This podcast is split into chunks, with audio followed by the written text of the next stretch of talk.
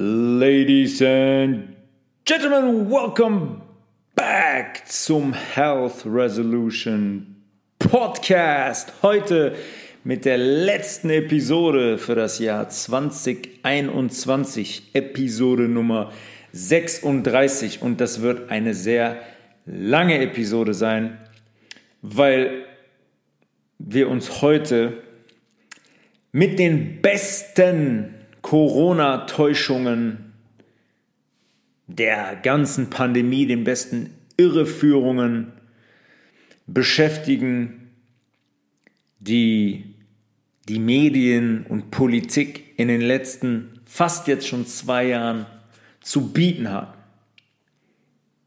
Fast zwei Jahre befinden wir uns jetzt schon in diesem Zustand einer weltweiten Pandemie, in Anführungszeichen. Zumindest ist es das, was uns die Politik und die Medien tagtäglich erzählen. Stellt sich die Frage, ob das wirklich so ist. Viele Menschen, die Fragezeichen werden immer größer bei den Menschen. Es gibt Menschen, die beschäftigen sich schon seit Februar 2020 sehr eng mit dem Thema, schauen genau hin. Es gibt Menschen, die haben das erst später getan. Es gibt Menschen, die haben es noch gar nicht getan. Es gibt Menschen, die lassen sich zweimal impfen, Menschen, die lassen sich dreimal impfen, weil sie die Pistole auf die Brust gesetzt bekommen und eigentlich gar keine andere Möglichkeit haben, wenn sie ihren Job weitermachen sollen, wollen, vielmehr.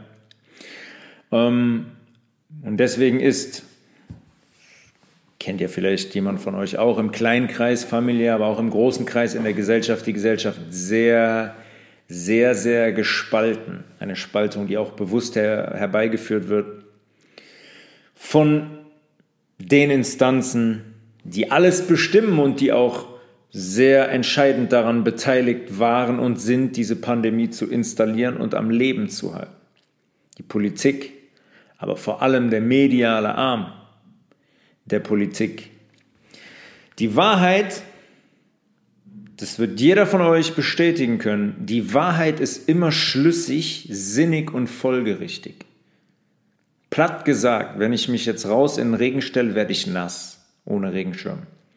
Wenn ich täglich zwei Flaschen Cola trinke, werde ich dick und krank. Und wenn ich von einem Hochhaus springe, bin ich wahrscheinlich tot. Das hat einfach mit Naturgesetzen zu tun, dass meine Masse dichter ist als die Masse der Luft und ich werde unten ankommen und auf etwas aufprallen, was wiederum eine höhere Dichte hat als mein Körper. Bezogen auf die Pandemie Allerdings ist eigentlich, wenn man genau hinschaut oder überhaupt mal hinschaut, und es gibt sehr, sehr, sehr, sehr viele Stellen, wo man hinschauen könnte, was ich auch in dieser Folge erläutern werde, oder die Themen, die wir auch in dieser Folge erläutern werden.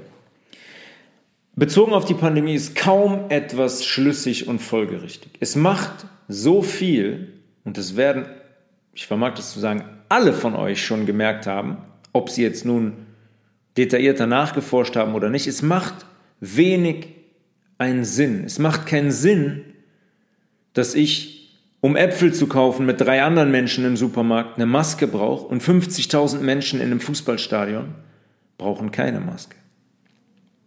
Ein Beispiel. Das macht einfach keinen Sinn.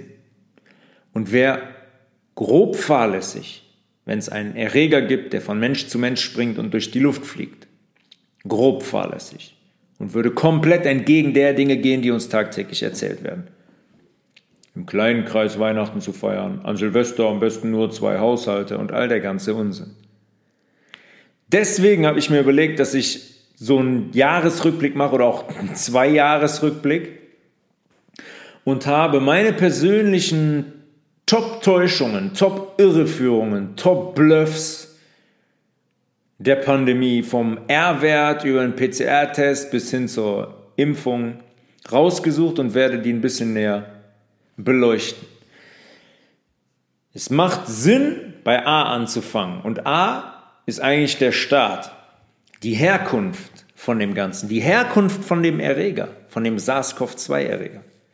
Alles hat angefangen auf diesem sagenumwobenen Markt in Wuhan damals, im Dezember 2019, unglaublich, dass ich das sage, das 2019, es geht wirklich schon zwei Jahre, wo ein Virus von einer Fledermaus oder dann war es auf einmal ein Gürteltier und dann war man sich auch nicht mehr sicher, ob es überhaupt ein Tier war, auf jeden Fall auf einen Menschen übertragen wurde, weil es muss ja irgendwo herkommen. Ne? Ist ja irgendwo gestartet worden, das Ganze. Man kann da direkt mal einhaken, wenn man sich zurück erinnert, die Menschen von euch, die über 20 sind, sind es lustigerweise immer Märkte und vor allem Tiere, von denen Erreger auf den Menschen überspringen und dann nimmt das Unheil seinen Lauf.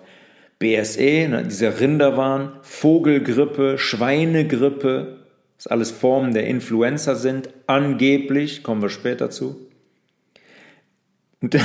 Speziell jetzt in Wuhan, in Markt oder Märkte, die niemand von uns kennt, kaum jemand wird mal da gewesen sein, doch jeder stellt die sich dann so als so wuselig, überlaufen vor, gar nicht hygienisch. Da, da kann man alles kaufen, weil die Chinesen ja sowieso alles essen, was zwei oder vier Beine hat oder irgendwie lebendig ist. Wir haben gar keinen Zugang dazu. Und dann war es damals so, dass Tage später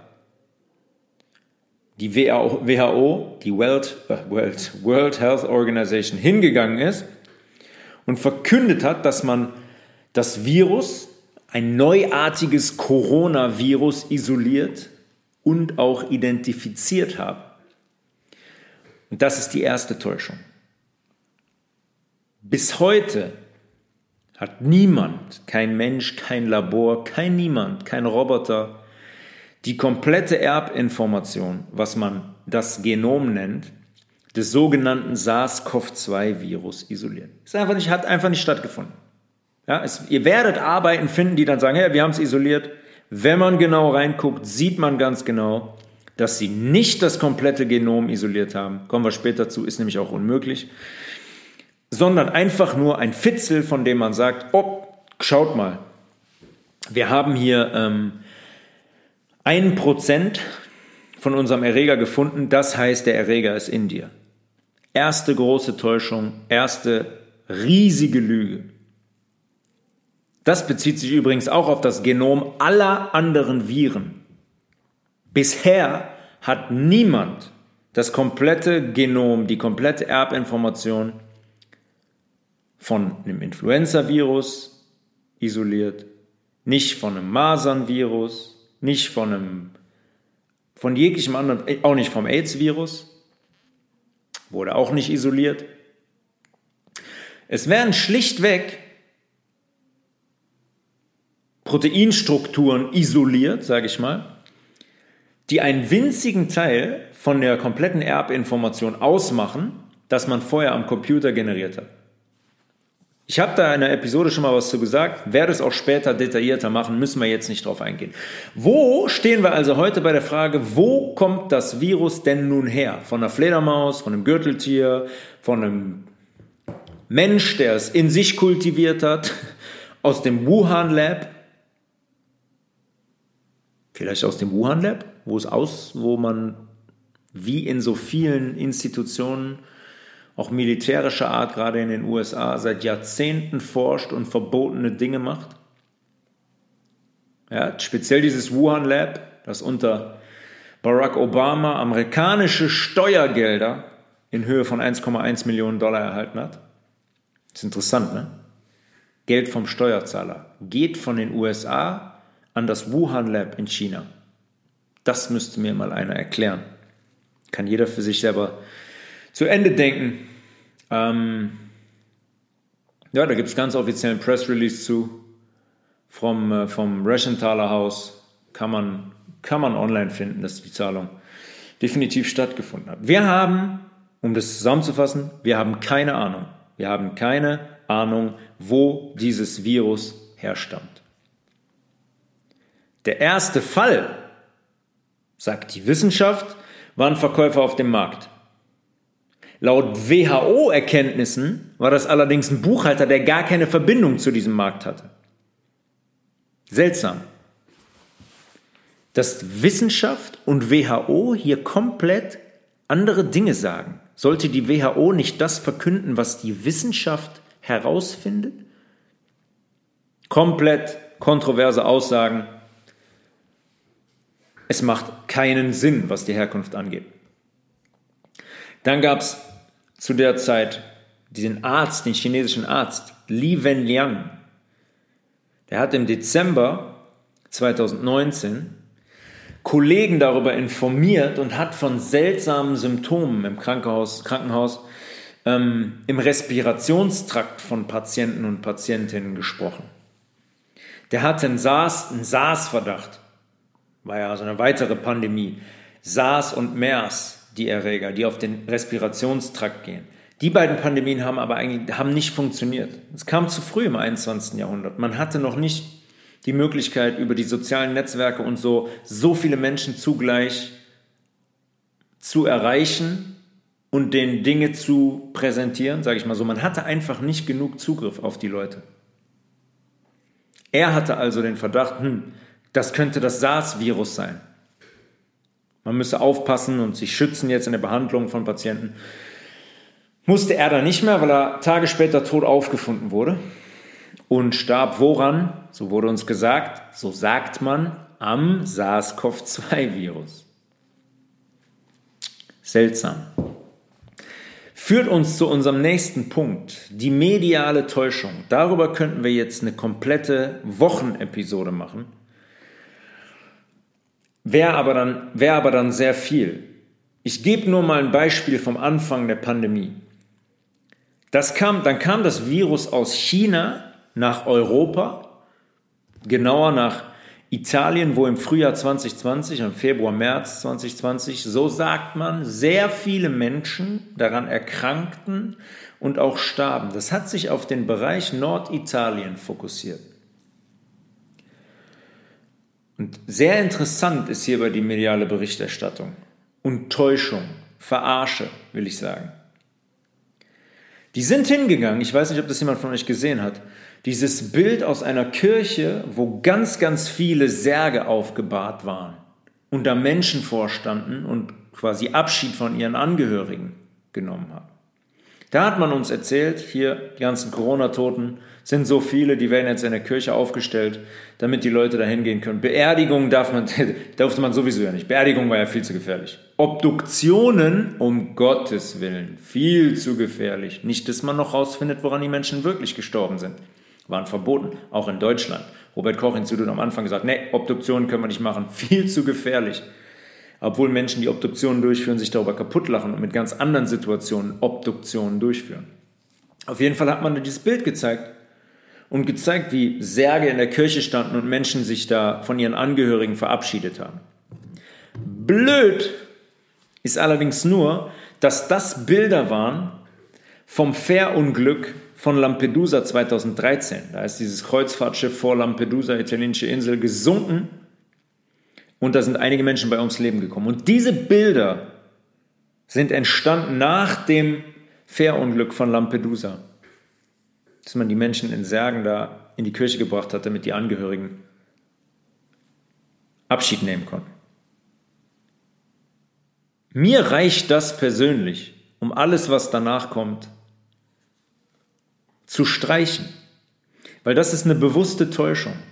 Und ich muss niemanden täuschen. Das heißt, wenn, wenn es wirklich da ist, wenn es Wahrheit ist, dann brauche ich dieses Bild nicht. Dann habe ich genug andere Bilder, die entstehen, weil es so schlimm ist, weil so viele Menschen sterben, weil so viele Särge da sind. Da muss ich kein Bild von Lampedusa 2013 nehmen. Alles das, um uns zu suggerieren, dass wir Angst haben sollten, was da auf uns zukommt. Und so leicht sind wir zu täuschen. Ja, wir, wir, wir werden uns darüber gar nicht bewusst, weil dieses Instrument Medien, Zeitung, Radio, Fernsehen über so lange Jahre installiert wurde, dass wir glauben, und wir wurden dazu konditioniert, dass das, was wir in, in Zeitungen oder auf, heute auf News, Webpages sehen oder im Radio hören, die Wahrheit ist. Wie kommen wir dazu, dass das die Wahrheit ist? Wer hat uns das gesagt? Warum ist es für viele Menschen so absurd, dass die uns bewusst täuschen? Und das war jetzt nur mal ein Beispiel für eine Täuschung. Da gibt es noch ganz, ganz andere Täuschungen. Ja, wir sehen das Bild, wir speichern das ab Ja, dann geht dieser typische Neighborhood-Gossip, geht man drauf, hast du gesehen in Italien, die Serie, hast du das Bild gesehen? Oh, furchtbar, hoffentlich kommt das nicht hier hin. Zu der gleichen Zeit war das auch so in Norditalien, da fuhren dann auf einmal Militärfahrzeuge vor, die angeblich die Toten weggebracht haben. Warum braucht man dafür Militärfahrzeuge? Und warum war das der einzige Ort, wo Militärfahrzeuge eingesetzt wurden, um, um Tote wegzufahren? Warum gibt es da keine Bilder von, wie die verladen wurden auf diese Militärfahrzeuge? Ja, was, was wir verstehen müssen und was noch zu wenige Menschen verstehen, ist, dass wir hinschauen müssen und auch mutig genug sein müssen, hinzuschauen. Weil diese Institutionen das seit Jahrzehnten machen, diese Täuschungen. Und die gehören Menschen. Beispiel Amerika. Alle Zeitungen und Fernsehsender gehören genau sechs Menschen in Amerika. Sechs. Weil Leute sagen dann immer zu mir, ja, da müssen doch alle, müssen doch das Gleiche berichten, das geht doch. Sechs Menschen. So einfach, das gleich zu schalten, das glaubt man nicht. Auf jeden Fall hat das wieder gereicht, und da gibt es tausende Beispiele von, um die Geschichte zu etablieren und vor allem, um uns Angst zu machen. Angst in unserem Unterbewusstsein, die nicht bewusst beleuchtet wird, die sich die Leute oder die wir uns nicht anschauen, die löst sich erstmal nicht, die ist rein tätowiert in unser nervales System. Die ist rein tätowiert. Die müssen wir uns aktiv anschauen, um diesen Gedanken, der die Angst verursacht, oh, Militärfahrzeuge bringen die Toten in Italien weg, oh, da stehen die Särge in der Kirche, oh, da sind so viele Tote, die können nicht mal mehr Beerdigungen abhalten, die werfen die einfach alle irgendwo hin. Wenn wir uns das nicht anschauen, sind wir immer, sind wir immer zu täuschen. Und wir müssen einmal verstehen, dass dieses System Medien ein reines Täuschungssystem ist. Glaubt's mir, ich komme aus dem Fußball, ich, da habe ich genug erlebt. Aber ich sage auch ganz ehrlich, das Ausmaß der Täuschung habe ich erst so richtig durch, durch diese Pandemie begriffen. Machen wir weiter. Die nächste Täuschung, für mich die größte Täuschung, warum das überhaupt funktioniert, der PCR-Test. Das Virus ist in Europa und jetzt brauchen wir natürlich einen Weg, uns zu testen. Wir müssen das ja nachweisen. Wir müssen ja wissen, wer sich infiziert hat, wie viele jetzt infiziert sind und was für Maßnahmen wir ergreifen müssen und so weiter und so fort. Das führt uns zum PCR-Test. Polymerase Chain Reaction Test. Nicht einer davon, ja, um das vorwegzunehmen, nicht einer davon ist zugelassen, klinisch. Alles Notfallzulassungen. Alles Notfallzulassungen, diese Tests. Und das hat einen Grund. Warum? Der Test wurde entwickelt von Kerry Mullis. Das ist ein amerikanischer Wissenschaftler, der dafür, ich glaube, nagelt mich nicht fest, in den 70ern, ich meine 1971 den Nobelpreis erhalten hat. Und der Kerry Mullis sagt über seinen eigenen Test sehr deutlich, dass der lediglich für Laborarbeiten geeignet ist und nicht, nicht für die Diagnostik bei Patienten. Und das ist schnell und simpel erklärt. Wer das haben möchte, ich habe das Originalvideo hier auf dem, hier auf dem Laptop. Wer ähm, Carrie Mullis das sagen hören möchte, kann das gerne bekommen. Einfach erklärt, für den Test nimmt man Speichel. Da können wir direkt einhaken, da ist nämlich die nächste Täuschung. Diese Tests, die durchgeführt wurden, gerade am Anfang, wurden den Menschen bis oben, man hat das Gefühl gehabt, bis ins Hirn gerammt. Bis auf die Siebbeinplatte. Wenn ihr euch, wenn ihr die Nase reingeht, kommt ihr oben, oben irgendwann an die Krümmung und da ist ein Knochen, der, diese, der den Hohlraum vom Hirn trennt. Das ist die Siebbeinplatte. Auf der Siebbeinplatte enden unsere Riechnerven, Ausläufer von unserem großen Riechnerv. Bis dahin ist man gegangen und hat Menschen verletzt. Menschen haben geblutet, Menschen wurde die Schleimhaut da oben verletzt. Es ist die größte Lüge und Täuschung, dass man da in irgendeiner Weise hin muss. Man kann einfach einmal Speichel aus dem Mund nehmen. Das ist der gleich, die gleiche Schleimhaut wie überall im Körper. Und wenn ich einen Erreger habe und jemand damit infiziert ist, dann reicht mir der Speichel im Mund. Ja, das ist ja nun mal der Bereich, wo ich auch am, am größten Kontakt zur Außenwelt habe, ist die größte Öffnung im Gesicht. Das die, erst, die Menschen sind da durchgegangen, die haben geheult und das hat wehgetan. Keiner geht mal hin und sagt immer, reicht das vielleicht, wenn du Speichel aus dem Mund nimmst? Nein, weil wir, weil wir unwissend sind. Wir wissen zu wenig. Wir sind so konditioniert, dass wir das ausführen, was die Autorität uns sagt. Auf jeden Fall wird Speichel entnommen. Und dann geht's ins Labor. Und dann wird dieser Speichel, diese Information, die man jetzt auf diesem Stäbchen hat, wird vervielfältigt. Das nennt man ähm, CT, den Cycle Threshold. Und das funktioniert folgendermaßen. Man sagt ganz klar, dass ab einer Vervielfältigung dieser Information des Speichels von 25 Cycles, ja, wenn man das 25 Mal vervielfältigt, dass der Test eigentlich schon unbrauchbar ist, weil er gar keine Aussage mehr trifft über den eigentlichen Speichel, den ich an diesem Stäbchen habe, weil das eine künstliche Vervielfältigung ist. Das ist keine Aussage über den Patienten, dem ich gerade Speichel entnommen habe. 25 Cycles, unbrauchbar. Während der Pandemie wurde in Cycles zwischen 35 bis 45 getestet. 25 ist schon unbrauchbar. Und jetzt brechen wir das mal kurz runter, was das, was das bedeutet. Bei so einem Cycle erfolgt eine Verdopplung von dem Speichel, von dem, was ich uns entnommen habe. Eine Verdopplung pro Cycle. Das heißt, wenn der Speichel, wenn wir den jetzt gleichsetzen aus unserem Körper mit zwei Äpfeln, werden nach 35 Cycles 68,7 Milliarden Äpfel daraus. Zwei Äpfel stammen aus unserem Speichel. Die restlichen 68,6 Schieß mich tot Milliarden sind im Labor vervielfältigt worden. Das ist 0,0 eine Aussage über den getesteten Menschen. Und das sagt Kerry Mullis über seinen eigenen Test. Man kann das auch anders zeichnen. Man kann auch sagen, wir sagen, das Virus ist ein Apfel und jetzt teste ich jemanden und der Speichel ist nur so ein Mini-Fitzelchen von dem Kern, der am Apfel ist. Und dann sage ich, ha, ich habe ein Prozent von dem Apfelkern gefunden. Das heißt, der ganze Apfel muss in dem Körper sein. So krass ist die Täuschung. Und dieser PCR-Test ist die komplette Grundlage der Pandemie. Die, in Anführungszeichen, Infektionen, die sind also komplett hinfällig und unbrauchbar. So kommen etliche Menschen zustande, die eine Corona-Infektion haben und gar nichts haben. Wie viele Menschen hat das irgendwer erfasst? Natürlich nicht. Natürlich ist niemand hingegangen und hat gesagt, hey, wir haben 60.000 Neuinfektionen, davon haben aber 59.900 gar nichts. Die haben gar kein Symptom, die sind komplett gesund. Nee, weil, weil die Täuschung sonst aufgeflogen wäre, logischerweise.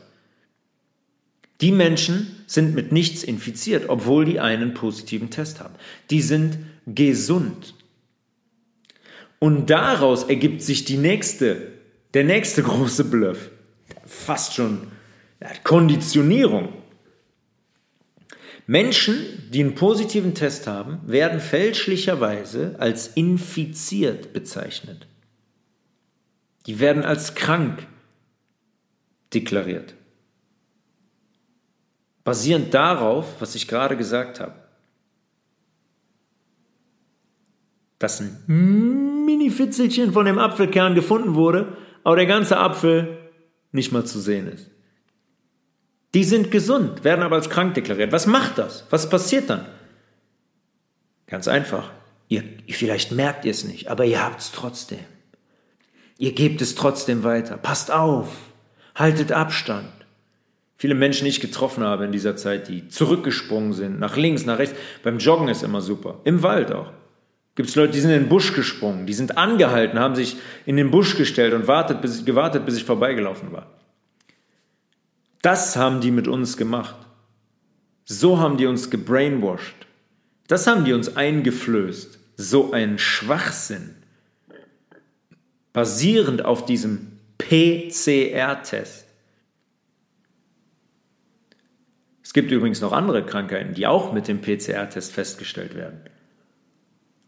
Dazu zählt AIDS. Und Carrie Mullis hat danach, hat sich danach ganz klar positioniert nach der AIDS-Geschichte und hat gesagt, Freunde, hier ist was faul. Hier passt was nicht. Niemand hat dieses Virus je isoliert, hat er ganz klar gesagt.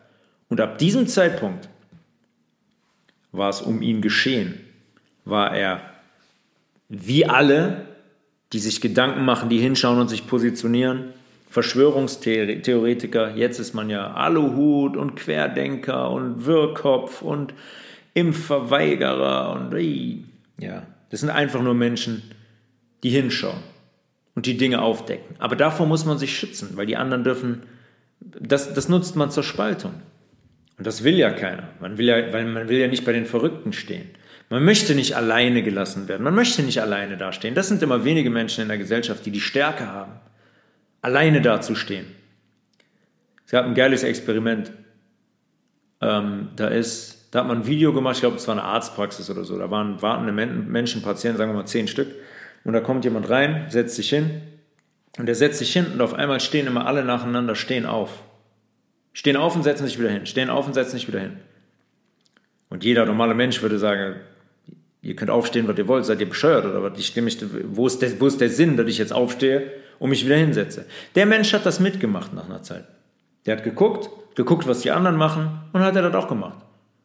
Weiß ich nicht, was, was der gedacht hat, was in den Menschen vorgeht. Ob der gedacht hat, wenn ich das nicht mache, fällt mir die Decke auf den Kopf. Hat er auch gemacht hat sich den anderen angeschlossen, der Mehrheit, der Gruppe angeschlossen. Wenn man sagt, 2 plus 2, plus 2 ist und 100 Menschen vor mir sagen 5, sage ich trotzdem 4 am Ende. Weil ich weiß, dass es die Wahrheit ist und dafür stehe ich auch ein. Und davon haben wir einfach noch zu wenige Menschen, die sich das trauen, beziehungsweise es nicht schaffen, weil sie zu konditioniert sind. Sie sind noch zu krass gefangen in dieser Täuschung dieses Systems. Interessant, was den PCR-Test angeht, aktuelle Informationen. Das CDC, Center for Disease Control, so ähnlich wie das Robert-Koch-Institut in Deutschland, hat diese Woche jetzt erklärt, dass der PCR-Test für 2022 zurückgezogen wird. Weil, Zitat, er nicht zwischen der Influenza und dem SARS-CoV-2-Virus unterscheiden kann. Zwei Jahre lang wurde die komplette Pandemie darauf aufgebaut.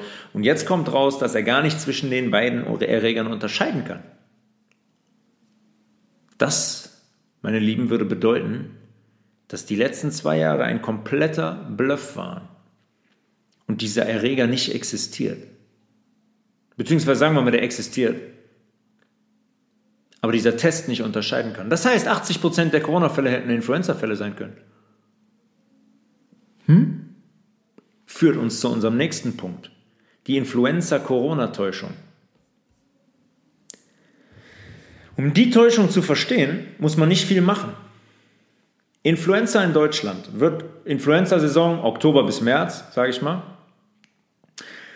Von Oktober bis März geht die und da wird jede Woche ein Bericht zur Influenza-Lage vorgelegt vom sagenumwobenen, viel gelobten Robert Koch Institut. Und jetzt schauen wir uns die Zahlen der letzten drei Jahre mal an. Die, die starten immer, ich glaube, in der KW 40, erste Oktoberwoche. Die Zahlen sind jetzt KW 52, da wo wir jetzt sind. Letzte Dezemberwoche eines Jahres. 2016. Das sind jetzt immer die Fälle, die ähm, Influenza-Fälle an das Robert-Koch-Institut übermittelt haben. Das sind nicht die tatsächlichen Zahlen. Ja, die sind höher.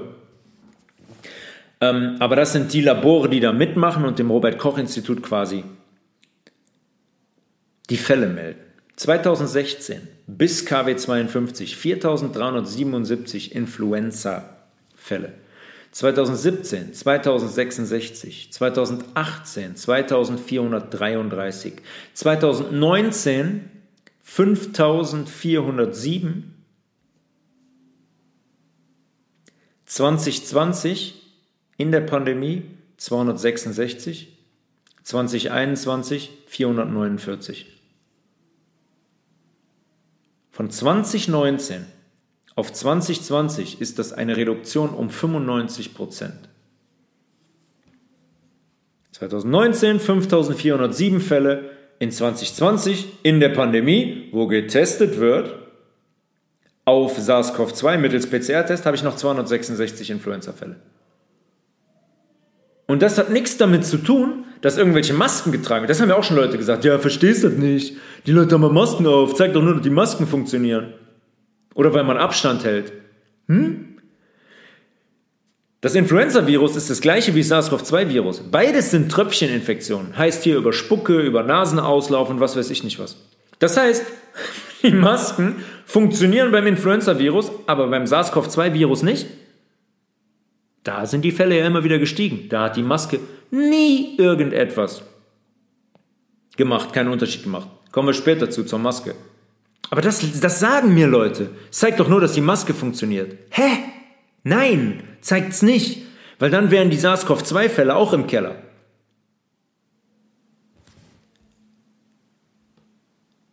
Das gilt scheinbar nur fürs Influenza-Virus. SARS-CoV-2-Virus nicht. Also, was ich hier sagen will, was jedem, glaube ich, jetzt schon, was augenscheinlich ist, da muss man nicht mehr länger suchen, ist, dass einige Influenza-Fälle verschwunden sind während der Pandemie. Sagen wir mal so, die sind verschwunden. Und wenn man jetzt schaut, was der PCR-Test kann und was der nicht kann, wenn wir gleich noch darauf kommen, was Viren sind und was die nicht sind, kann man diese Pandemie relativ schnell erklären. Es gibt witzigerweise Robert Koch, ja, das, dieses Institut wurde Robert Koch benannt und es gibt die Kochschen Postulate zum Nachweis eines Erregers und die besagen ganz klar, dass man einen Erreger bei einer Person nachweisen muss. Das heißt, man muss der Person den Erreger entnehmen. Man muss den isolieren. Isolieren heißt isolieren. Wenn ich 100 Äpfel habe und eine Orange, muss ich die Orange aus den 100 Äpfeln rausnehmen. In meine Hand sagen, guck, hier ist die Orange. Das ist der einzige Beweis für die Existenz von einem Erreger oder von einer Orange inmitten von 100 Äpfeln. Man muss den isolieren und man muss den einer anderen Person verabreichen. Und die andere Person muss die gleichen Symptome wie die Person 1 entwickeln, der man den Erreger entnommen hat, dann kann man sagen, hier ist der Erreger, das macht der Erreger. Die Frage, ob das gemacht wurde oder nicht, spare ich mir an der Stelle. Das hat man auch versucht während der spanischen Grippe.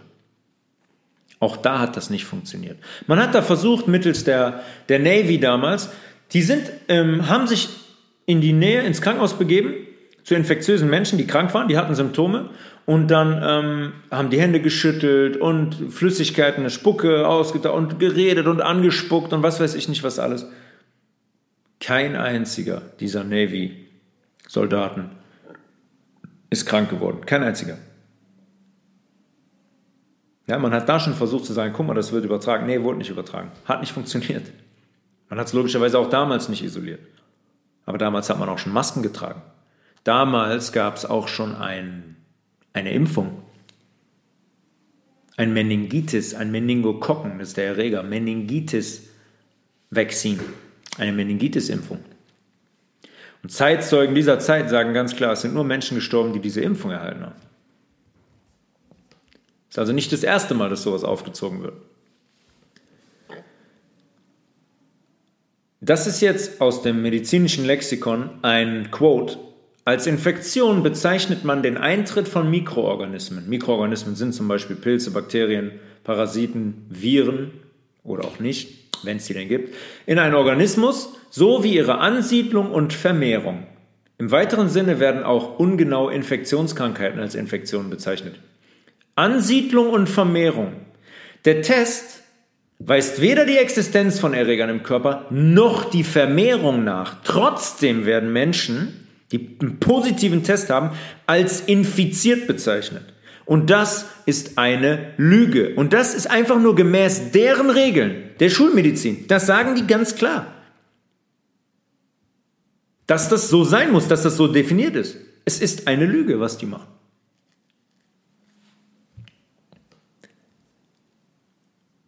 Und all das führt uns zu der Frage, worauf testet der Test also jetzt? Und diese Viruslüge habe ich schon mal thematisiert, aber ich werde es jetzt nochmal im Detail machen, weil es wichtig ist, dass das jeder hört und jeder versteht.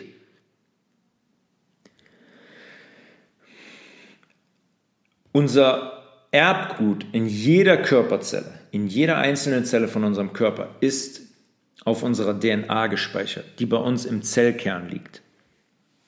Wenn wir die DNA jetzt kopieren wollen, ne, jede, jede Sekunde werden Tausende, Zehntausende, Millionen neue Zellen gebildet in unserem Körper. Und wir brauchen jedes Mal wieder in der neuen Zelle, die entsteht, eine neue DNA, eine neue Erbinformation.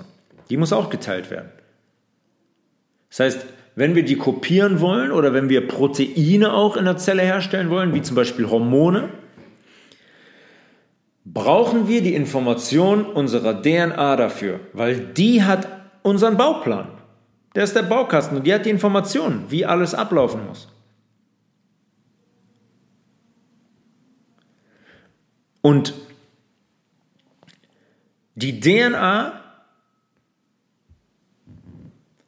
wird dafür quasi, die ist ja in so einer Doppelhelix, in so einer Wendeltreppenform, wird die auf eine Linie gebracht.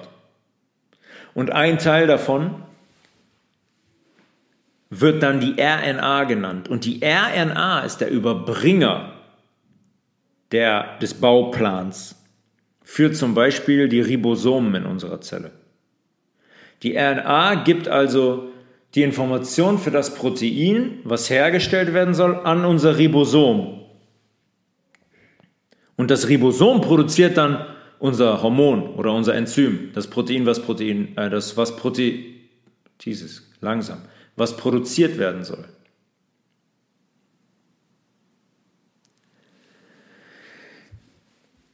Wenn wir krank sind, sterben sehr viele Zellen ab. Wir haben darüber ausführlich gesprochen, wenn wir sagen, wir hängen komplett von unserem Säurebasenhaushalt ab. Und unser Säurebasenhaushalt kippt von 7,4 oder höher auf 7, 6,5, 6, sind wir übersäuert. Das heißt, unser Gewebe übersäuert mit der Zeit dann werden wir krank. Dann muss unser Körper entgiften. Die ganze Giftstoffe, die wir im Körper entwickeln, die wir von außen reinführen, die wird der, denen wird der Körper sich von Zeit zu Zeit immer entledigen. Und dann sind Symptome die Entgiftung. Husten, Schnupfen, Fieber, Durchfall. Wenn das passiert, gehen auch immer viele Zellen unter, die gehen kaputt. Das ist ja auch Entgiftung. Gewebe muss erneuert werden. Und dann wird auch viel von dieser RNA frei weil die einfach ein Teil unserer DNA ist. Ne, wir haben da auch an der Nierenfolge darüber gesprochen, Purine, die wir auspinkeln. Ganz, ganz viel ähm, die Nukleinsäure aus unserem Zellkern, von der DNA. Und das ist im Test nachweisbar. Unsere eigene RNA. Immer. Aber keine RNA von irgendeinem Virus.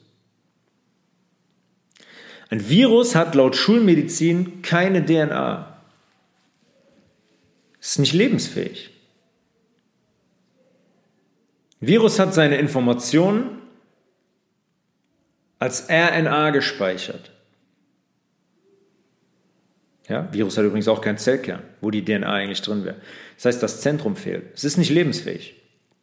Es hat seine Informationen als RNA gespeichert. Das ist jetzt Definition der Schulmedizin. Und dringt jetzt in unsere gesunde Körperzelle ein. Ja? Irgendwie haben wir das Virus mit der RNA haben wir von irgendwem bekommen. Es dringt in unsere gesunde Körperzelle ein und da lässt das dann seine RNA frei. Und das führt laut Schulmedizin dazu, dass unser Ribosom in unserer gesunden Zelle jetzt sagt, ach guck mal, da ist RNA. Ja, dann nehme ich doch nicht die körpereigene RNA, von der ich Befehle entgegennehme, sondern von der RNA vom Virus, sodass unser Ribosom jetzt Dinge und Proteine herstellt, die das Virus möchte. Das Virus manipuliert quasi unsere Zelle und kopiert sich quasi selbst und wird dann aus der Zelle rausgeschleust und macht Ärger. Wir können da, ist das für irgendwen sinnig, bei dem, wie unser Körper funktioniert, wie detailliert der funktioniert, dass der Körper sagt, oh, hier ist eine RNA von irgendwem anderen, jetzt nehme ich Befehle von der entgegen und nicht mehr von meiner kodierten RNA aus unserer DNA aus dem Zellkern. Da ist für mich schon Ende, sage ich ganz ehrlich. Das ist so ein Unsinn. So ein Unsinn. Man müsste nach der Theorie in der Diagnose eigentlich also jederzeit in der Lage sein, die komplette Erbinformation des Virus, die RNA, nachzuweisen. Kann man aber nicht. Immer sind es Mini-Fitzel von der RNA, die man uns als Teil des Virus verkauft. Beziehungsweise macht man ja schon gar nicht. Man sagt, du hast das Virus. Bin positiv, du hast das Virus. Hab einen positiven Test, du hast das Virus. Ja, das ist eine, eine Lüge. Es ist eine Täuschung. Weil man auch vorher die Erbinformation ja, von dem Virus selbst definiert hat. Das kommt auch noch dazu. Man entnimmt gesundes Gewebe. Hat man ja jetzt zuhauf, millionenfach, hat man gesundes Gewebe von PCR-Tests. Ja? Zum Beispiel in Form von Speichel. Gibt den Speichel in ein Reagenzglas und gibt jetzt, dann ist der Speichel lebt ja noch, ne? das ist noch lebendig. Dann ähm, in dem Reagenzglas gibt man eine Flüssigkeit dazu, die dafür sorgt, dass das Gewebe abstirbt. Okay? Die Zellen geben ihren Geist auf. Jetzt wird logischerweise ganz, ganz viele Zellen drin, DNA und RNA frei. Erbinformation wird frei. Und was die machen können im, im Labor ist, diese Masse, diese Erbinformation, dieses Gewebe in einen Computer zu geben und der errechnet jetzt alle Kombinationsmöglichkeiten dieser frei gewordenen Erbinformation. Und man kann sich die Kombination aussuchen, die man möchte. Und die auch als ein neues Virus deklarieren zum Beispiel. Die Kombination, die man sich dann aber aussucht in dem Computer, in diesem Generator, wird nie nachgewiesen. Immer nur ein winziger Schnipsel davon. Wie auch, weil die Kombination vom Computer existiert nicht. Und es sind Speichelzellen eines Menschen. Man sagt also, schaut mal hier, die Erbinformation aus dem Speichel von dem machen wir jetzt in den Computer. Zack, jetzt hat er uns was errechnet, basierend auf körpereigenem Gewebe. Wer da mal genau hinschauen will, ich empfehle das Video ähm, auf YouTube Viren entwirren, verwirrte Virologie. Ein Interview mit Dr. Stefan Lanker. Er erklärt es sehr gut und auch anschaulich, wer das nochmal vertiefen möchte, das, was ich gerade gesagt habe, weil er selber da gearbeitet hat und irgendwann gesagt hat, ja, okay, danke, bis hierhin und nicht weiter und der damit dann an die Öffentlichkeit gegangen ist. Es kein Virus, kein Virus existiert in seiner Gänze, wie man das im Labor definiert hat. Kein einziges. Die weisen immer nur Schnipsel nach. Deswegen ist es auch möglich mit diesem Test. Wenn Menschen krank sind, wenn wir Entzündungszustände im Körper haben, wenn wir entgiften, ist es gut möglich, dass wir positiv sind. Immer möglich mit diesem Test. Aber das hat nichts mit einem Erreger zu tun. Ganz im Gegenteil. Ja, wir haben ich habe eben noch mal kurz was dazu gesagt, Säurebasen und so weiter. Das ist ein reiner, ein reiner Lotterietest. Und sonst nichts. Der Mensch, der den erfunden hat, sagt das selber. Wer bin ich, euch das zu erzählen? Ich habe nur einen, ja, sagen wir, einen biologischen Hintergrund, zehn Jahre lang mich sehr detailliert auch mit Dingen beschäftigt. Aber das sagen Menschen, die diesen Test selber entworfen haben.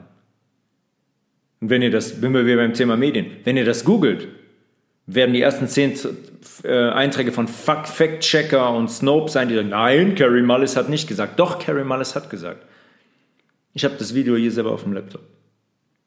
Jetzt gibt es ja während dieser Pandemie, ich nenne es mal Kategorisierungen. Das hat angefangen zum Beispiel mit dem R-Wert. Weiß ich nicht, ob sich überhaupt jemand von euch daran noch erinnert. Es gab immer wieder wechselnde Kategorisierungen, von denen eigentlich kaum einen Sinn gemacht hat. Der R-Wert war eine Größe dieser Kategorisierungen. Im Frühjahr 2020, Februar, März, war das die Größe, an der wir uns orientiert haben, beziehungsweise ich nicht, die Medien und die Politik. Das war ein Wert, den der Kollege Wieler, der Chef vom Robert Koch Institut, selbst als eine fiktive, geschätzte Größe bezeichnet hat was der auch ist. Der sollte festlegen, wie viele andere Menschen ein Infizierter ansteckt. Jetzt einfach nur mal ähm, reiner Menschenverstand. Wie in Gottes Namen soll das jemand ernsthaft abbilden können? Das sind statistisch stochastische Größen, die gar nichts mit der Realität zu tun haben. Wie will man das abbilden? Ich bin infiziert, ich gehe raus.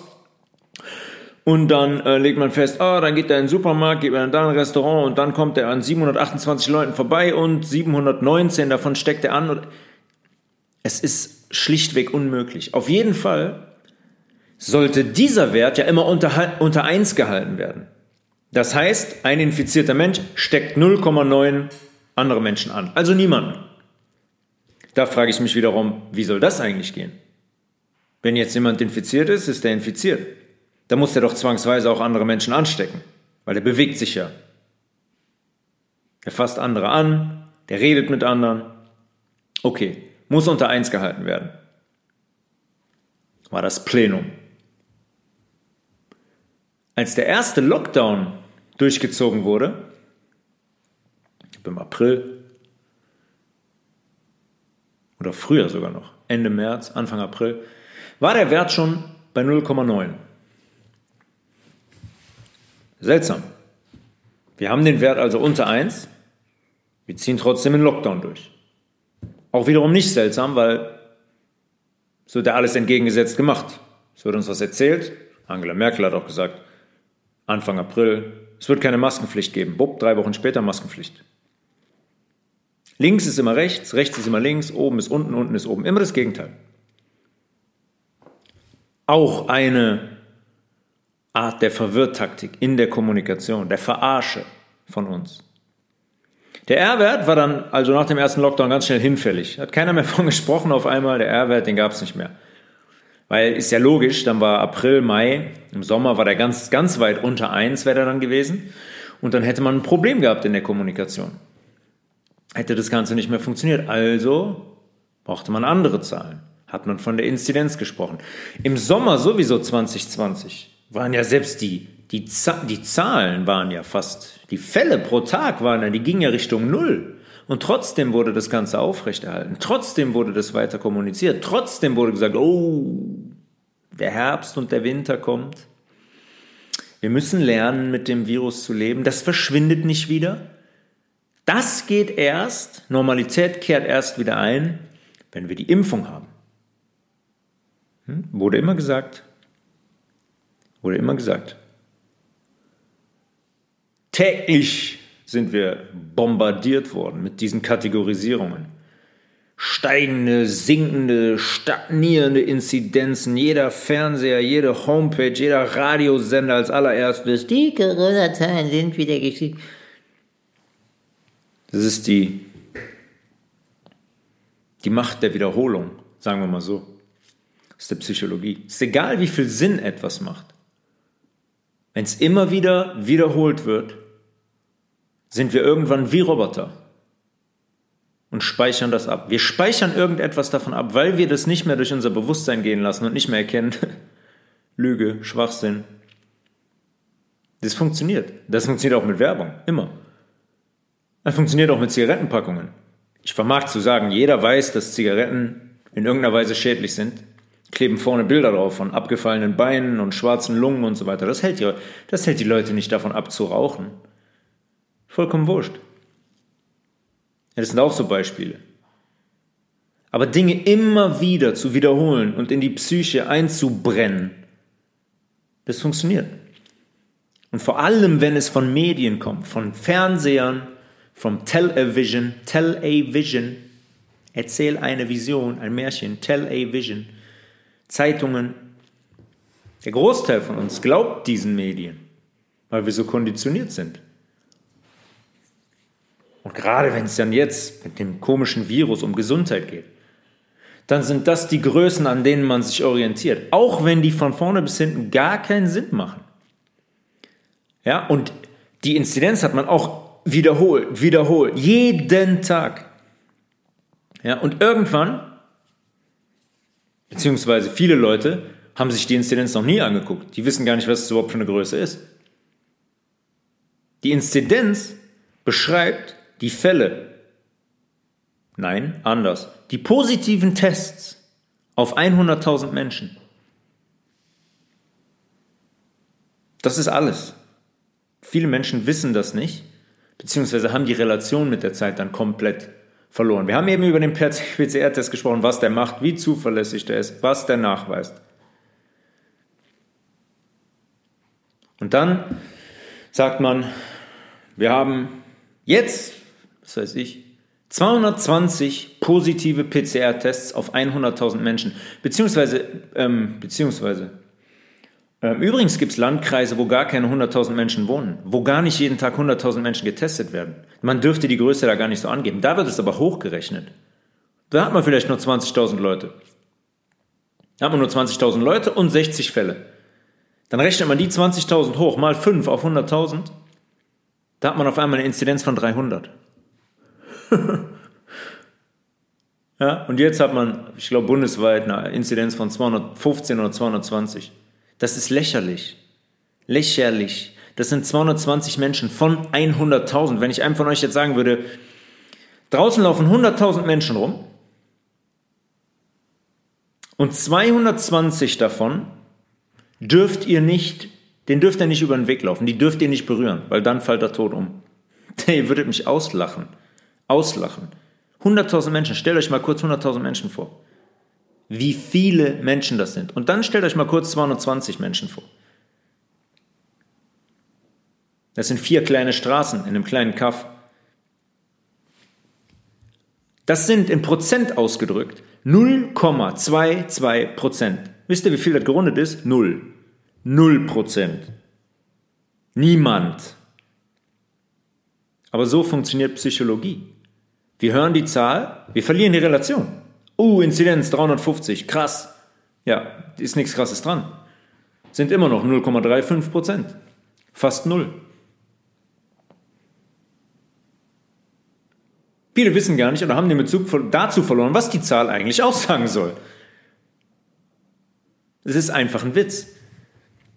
Eine andere Zahl, die man jetzt auch immer wieder äh, reinwirft, beziehungsweise an der man sich orientiert, ist die Hospitalisierungsrate. Seit zwei Jahren wird uns erzählt, dass ja, dass wir Gefahr laufen, dass die Intensivstationen überlaufen. Stellt man sich so vor, es gibt kein Bett mehr, ne, um unsere Angst wieder zu schüren. Es gibt sogar Leute, mit denen habe ich das direkt im Gespräch schon, haben die mir das gesagt. Ja, ich habe ja auch keine Lust, dann ins Krankenhaus zu müssen, dann ist kein Bett mehr da. Dann stellen die sich das vor. Die haben auf einmal einen Herzinfarkt und Schlaganfall, kommen ins Bett und die können nicht versorgt werden. Die bleiben draußen auf dem, auf dem Parkplatz liegen und sterben da. Alles basiert auf Angst. Machtsysteme, Kontrolle basieren immer auf Angst. Und wirklich, diese zwei Jahre sind wirklich eine der einfachsten Situationen für mich, die ich mitbekommen habe, das Ganze zu durchschauen, wie das funktioniert, wie einfach das ist, auch uns unter Angst zu versetzen mit den Systemen, die die Seite der Macht zur Verfügung hat, in Form von Medien und Fernsehen und Zeitungen, Social Media, Instagram zum Beispiel. ja, kann ich mich am Anfang daran erinnern. Äh, Hashtag stay the fuck home. Stay home. Wie viele Menschen, wie viele Menschen damit erreicht wurden, erreicht werden mit einem Klick. Bestes Beispiel. Corona-Demos, Leute, die gesagt haben, hey, ihr nehmt uns unsere Grundrechte weg, das ist nicht in Ordnung. Die wurden verboten. Da wurden die Menschen von der Polizei einfach eingesackt. Zwei Wochen später ist eine Black Lives Matter Kundgebung in Berlin mit 50.000 Teilnehmern auf dem Alexanderplatz, die übereinander, untereinander stehen, nebeneinander. Da war alles egal. Da war alles egal. Ja, da gebe ich auch mal einen kleinen Anstoß mal hinzuschauen, gerade bei dieser Organisation, was das für eine Organisation ist und nicht blind irgendwelche Hashtags zu fressen und dann zu sagen, hey, ich setze mich ähm, gegen Fremdenfeindlichkeit, gegen Antisemitismus und so setze ich mich ein. Hm. Ihr setzt euch für genau die Gegenseite ein, wenn ihr so etwas unterstützt, weil die Leute, die dahinter stehen, haben alles im Sinn, aber sicher nicht für Einigkeit zu sorgen. Das ist nicht deren Agenda. Im Gegenteil, die wollen separieren. Und diese Bewegung haben Leute geschaffen, die nur das machen. Aber da würden wir jetzt abdriften, das ist eine eigene, eigene Folge. Hinschauen bei diesen Dingen, die auf einmal in der Öffentlichkeit sind. Genau wie diese schönen Regenbogenflaggen hier, LGBTQ. Hinschauen.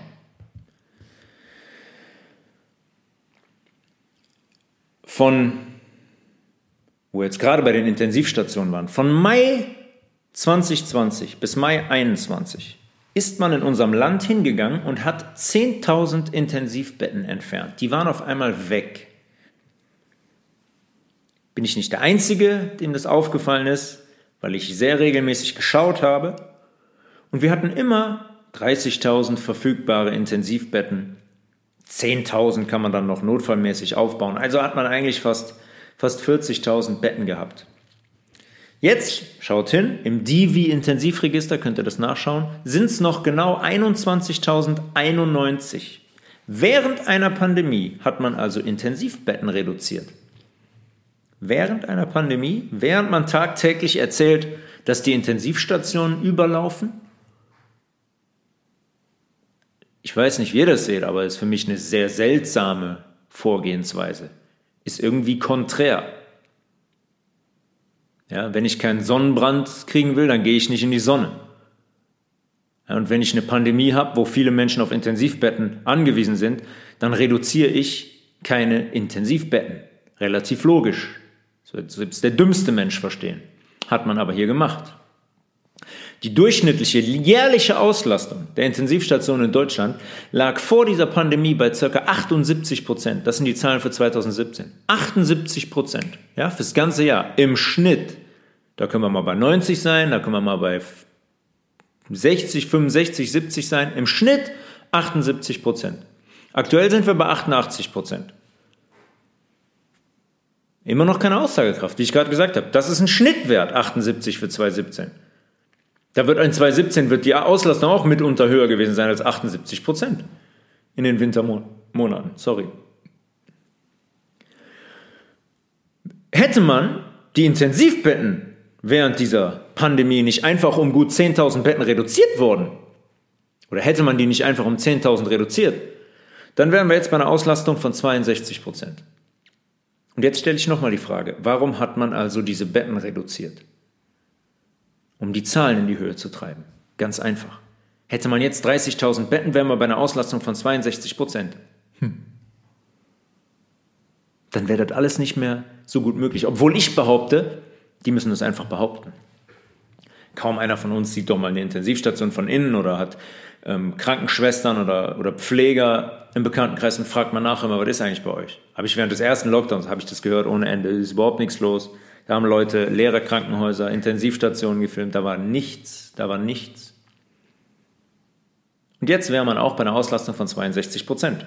Wir sind aber bei 88 Prozent, weil unsere Regierung auf die Idee gekommen ist, ah, wir nehmen mal 10.000 Intensivbetten weg, dann sieht das alles ein bisschen dramatischer aus.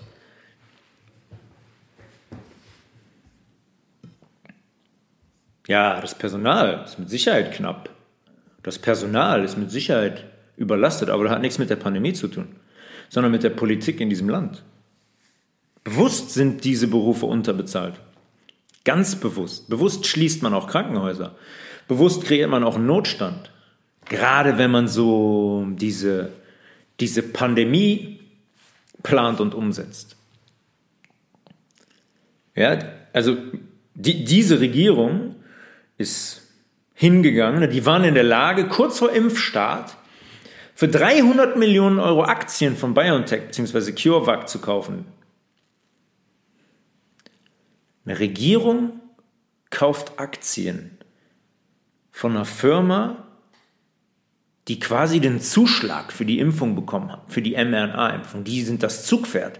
Die meisten Menschen sollen damit geimpft werden, weil es ja so fortschrittlich ist. Kommen wir gleich zu. Also kaufen die, die, eine Regierung kauft Aktien im Wert von 300 Millionen Euro, wissentlich, dass diese Aktie explodieren wird. Aber die sind nicht in der Lage, dem Pflegepersonal einen adäquaten Lohn zu zahlen.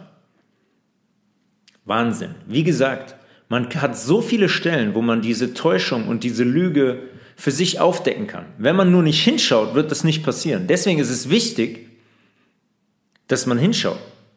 Ja, ihr könnt das alles überprüfen, was ich hier sage. Recherchiert selber, schaut, schaut nach, fangt an, fangt an zu graben, aber tu mir einen Gefallen, hört auf, das alles so mitzuspielen und zu fressen und nicht zu hinterfragen.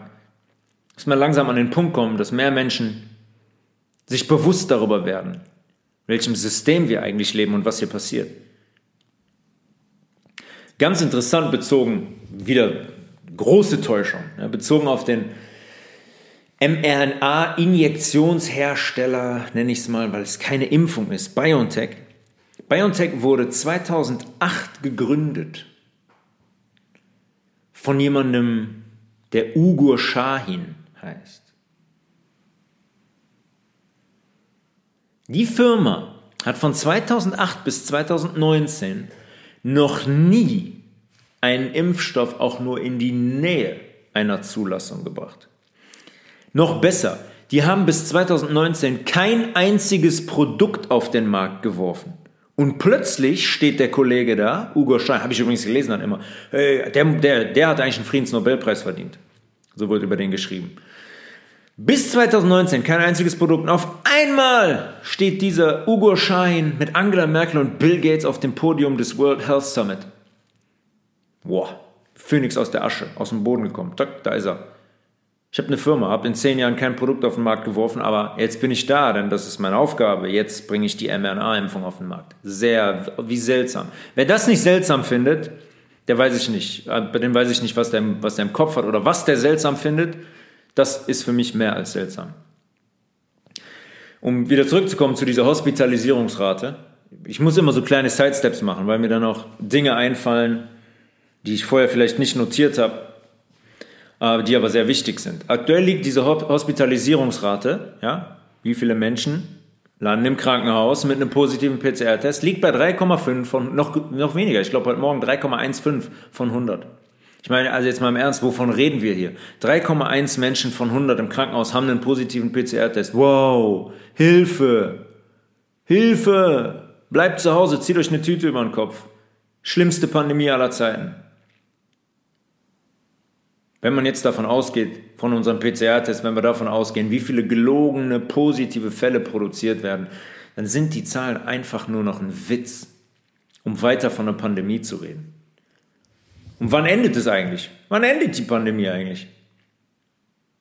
Wann hört das eigentlich auf? Wie war das noch hier mit der Herdenimmunität? Zu Beginn hieß es immer Herden, wir brauchen die Herdenimmunität, Durchseuchung und alle raus nee, nicht alle raus und nicht alle anstecken, wir bleiben alle zu Hause. Und auf jeden Fall ging es immer um die Herdenimmunität. Wie groß ist die Herde eigentlich? Wir haben jetzt 71 Prozent der Menschen in Deutschland sind doppelt geimpft. Innerhalb von zwei Jahren müssten eigentlich Millionen mit diesem Geistervirus in Kontakt gewesen sein. Die Herdenimmunität müsste längst erreicht sein. Längst. Jeder müsste eigentlich mal in Kontakt gewesen sein mit diesem Virus. Beziehungsweise 71 Prozent sind doch jetzt geschützt durch die Impfung, oder? Irgendwann hat man den Begriff einfach fallen lassen. Eine Zeit lang beschäftigt man uns damit, Herdenimmunität. Ja, dann kommen irgendwelche Clowns wie Christian Drosten und was weiß ich nicht, was wäre und ähm, erzählen fünf Minuten was. Da passt kein Wort zum anderen. Das ist der größte Unsinn ohne roten Faden. Äh, Folgerichtigkeit ist gleich null. Die erzählen uns was von Herden, Herdenimmunität. Eine Woche später haben die auf einmal etwas anderes, von dem die erzählen. Einen anderen Begriff, einen anderen Inhalt. Herdenimmunität. Herdenimmunität habe ich seit anderthalb Jahren nicht mehr gehört. Die müsste längst erreicht sein, ist die aber nicht. Weil hier kommen die nächsten Täuschungen ins Spiel. Die erste Täuschung, die dann funktioniert, sind die Varianten. Delta und Omikron und Variante 116792 oder wie die die genannt haben. Ich habe das eben erklärt mit dem Computer. Die können sich da bedienen. Können sich da bedienen. Endlos Varianten gibt es. Endlos Varianten. Endlos. Und damit kann man immer sagen, ah, da funktioniert die Impfung nicht so gut. Nee, da brauchen wir 2G+, da müssen auch die Geboosterten und Geimpften und was weiß ich nicht was gemachten müssen auch einen Test vorweisen, wenn sie Unterhosen kaufen wollen. Die Varianten, super Ding, um das Ganze weiter am Leben zu halten, uns weiter mit Angst zu füttern, weitere Impfungen zu rechtfertigen und auch diese Maßnahmen weiter durchzuziehen. Weil über die Maßnahmen, da haben wir jetzt noch gar nicht drüber gesprochen. Ich frage mich seit zwei Jahren, wo eigentlich in diesem Land diese Demokratie und freiheitsliebenden Menschen, diese Kämpfer sind, die vorher dafür eingetreten sind, die immer gesagt haben, äh, ich lebe hier, ich trete für die Werte ein, demokratisch, freiheitlich. Wo sind die alle seit zwei Jahren? Alle sind in der großen Gruppe und verstecken sich. Nicht alle. Die, die sich zeigen und positionieren, die werden an den Rand gedrängt. Die sind Wirkköpfe und Querdenker und Impfverweigerer und heißen Hildmann und Naidu und was weiß ich nicht was immenses, immenseste Eingriffe, riesige Eingriffe in die Freiheit eines jeden Menschen, in Grundrecht. Da werden Dinge aufgehoben wie die Unversehrtheit der Wohnung. Es gibt Bundesländer, ich glaube sogar deutschlandweit, so im Infektionsschutzgesetz, sind die jetzt befugt, in unsere Wohnungen und Häuser zu kommen? Angenommen, ist mit der wenigsten Quarantäne, wird erwischt, dann kann der Kollege reinkommen, Polizist, und kann einen einsagen. Kinder, ich habe Fälle gehört von Kindern, wo das Jugendamt gekommen ist, die Kinder eingesackt haben. Ja, ist nicht lustig, ist nicht lustig. Aber alle verpissen sie sich, alle verstecken sie sich, alle haben sie, haben sie Angst. Die vorher, die Leute, die vorher so laut waren, diese Demokraten, diese freiheitlichen Menschen. Wir haben keine Ahnung, was unsere eigentliche Freiheit ist. Wir lassen uns von Menschen vorschreiben, uns Masken ins Gesicht zu ballern. Wir haben keine Ahnung. Die zweite geile Täuschung darauf bezogen ist, dies ist eine meiner absoluten Lieblingsgeschichten. Eine Infektion mit dem Virus reicht nicht aus, um genügend Antikörper auszubilden. Die Schulmedizin erzählt seit 100 Jahren, dass wenn ich mit einem Erreger in Kontakt war, ich Antikörper und Gedächtniszellen ausbilde. Gedächtniszellen sind T-Zellen, die sagen, oh, kenne ich, schon mal gesehen, danke, eliminieren, tschüss. Das ist Schulmedizin, das ist das, was die Schulmedizin lehrt. Auf einmal kommen die auf die Idee zu sagen, haha, du hast Corona. Aber reicht leider nicht deine Antikörper, da brauchen wir noch 27 Impfungen. Sensationell. Ich sage ja, es gibt so viele Lügen und Unstimmigkeiten auf dieses Thema bezogen, das ist ein Wahnsinn. Ich weiß nicht, ob es überhaupt Dinge gibt, die in irgendeiner Sinn, in irgendeiner Form Sinn machen. Ich glaube es nicht, aber das ist auf jeden Fall eine Sensation. Okay, du hast Antikörper, reicht nicht aus. Oder dann sagt man, ja, du hast nur eine schwache Infektion, du hast weniger Antikörper. Die Zahl der Antikörper entscheidet doch nicht darüber, ob, ob dieser Antikörper diesen Erreger schon mal gesehen hat. Laut Schulmedizin sind die im Blut 24-7. Es ist egal, ob ich 100 oder 50.000 habe. Wenn ein Antikörper einen Erreger entdeckt, geht die Kaskade los der Elimination dieses Erregers. Es ist eine Lüge. Es ist eine glatte Lüge.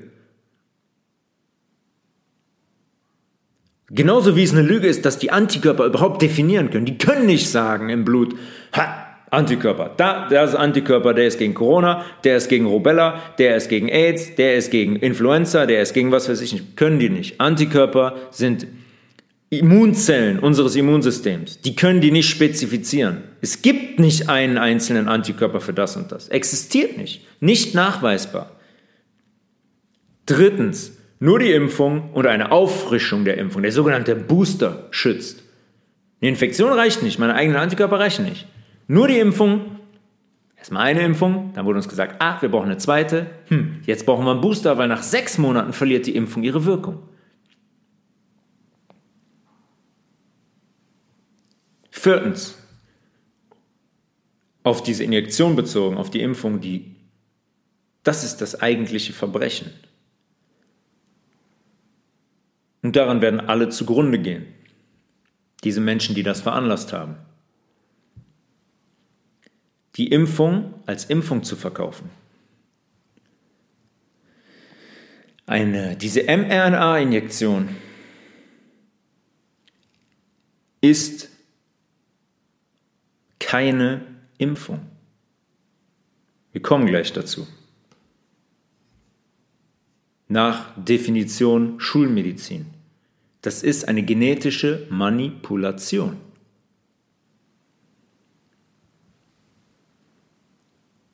Was mir gerade noch einfällt, wo wir noch nicht drüber gesprochen haben, ist die Symptomatik von Corona-Patienten. Was sind, also so kann ich in der Medizin ja Krankheiten kategorisieren. Ich habe die kategorisiert. Nach Symptomen.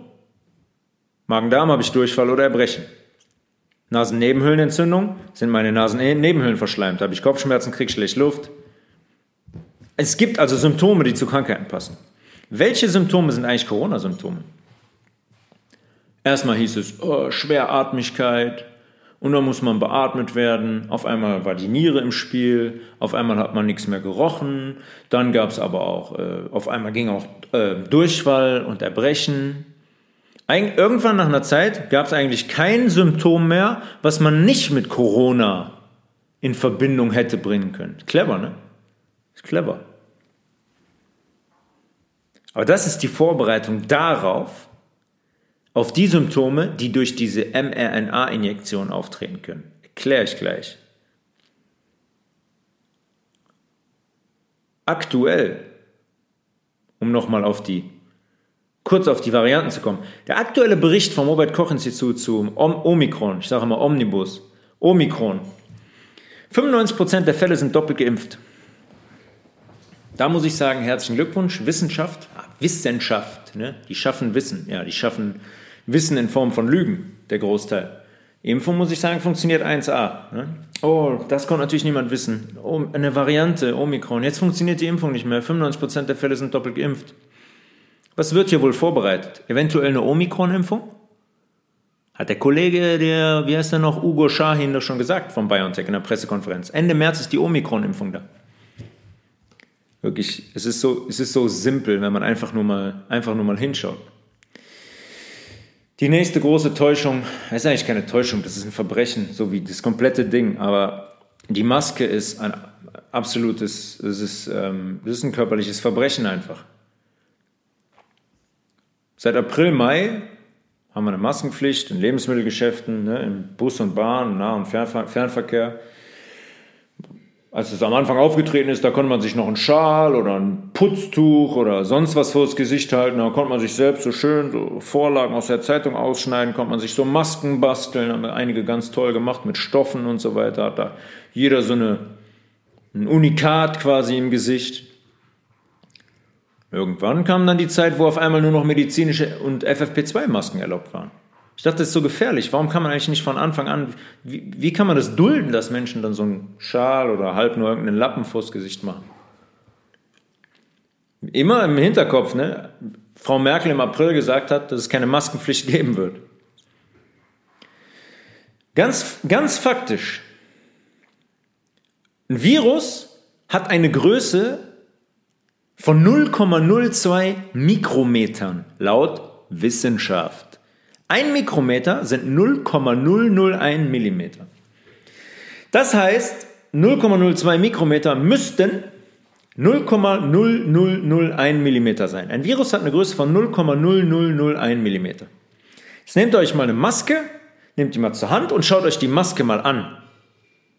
Und dann sagt ihr mir, dass diese Maske einen Partikel mit der Größe von 0,0001 mm aufhalten kann. Es ist so, als würde man sagen, ich habe hier einen Maschendrahtzaun, jetzt kommen hier keine Ameisen mehr durch.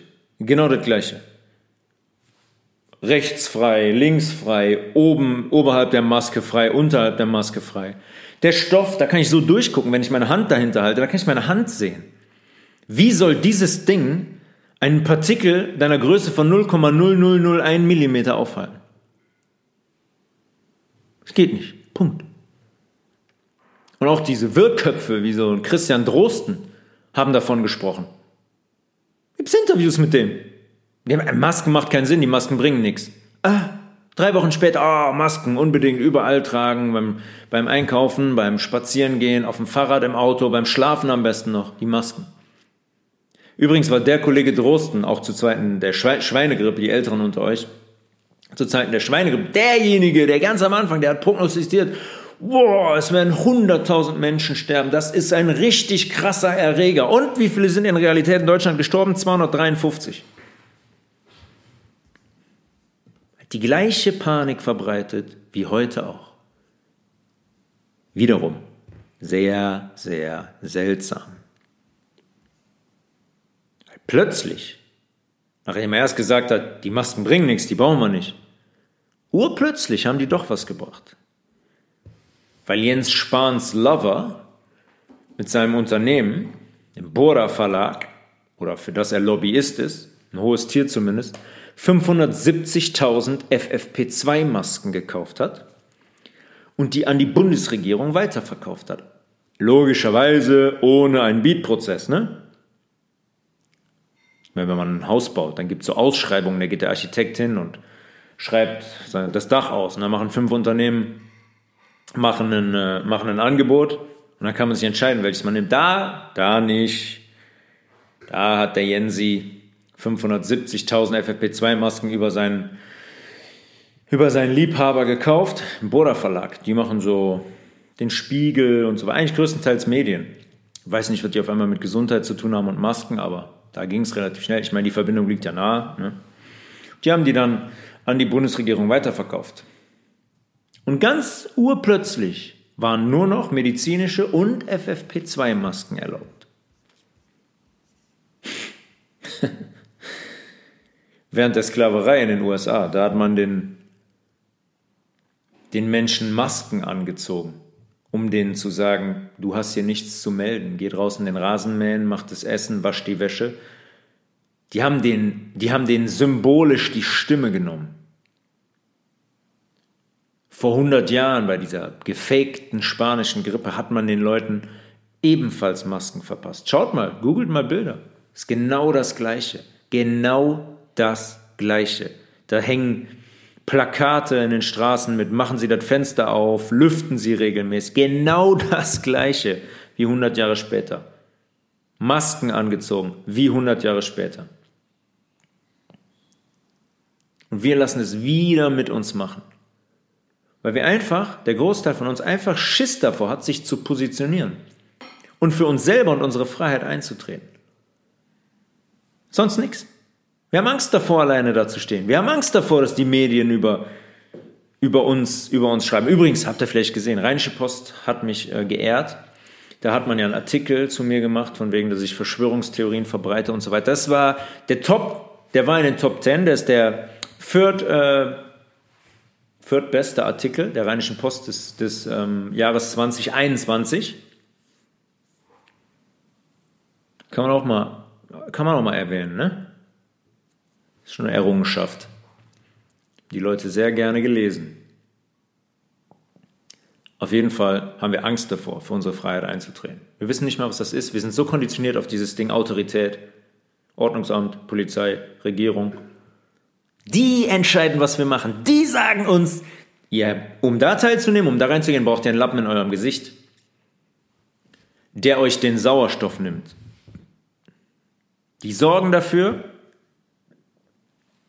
dass wir, das, dass wir so, ein, so ein Teil tragen, was unsere Sauerstofflevel verringert.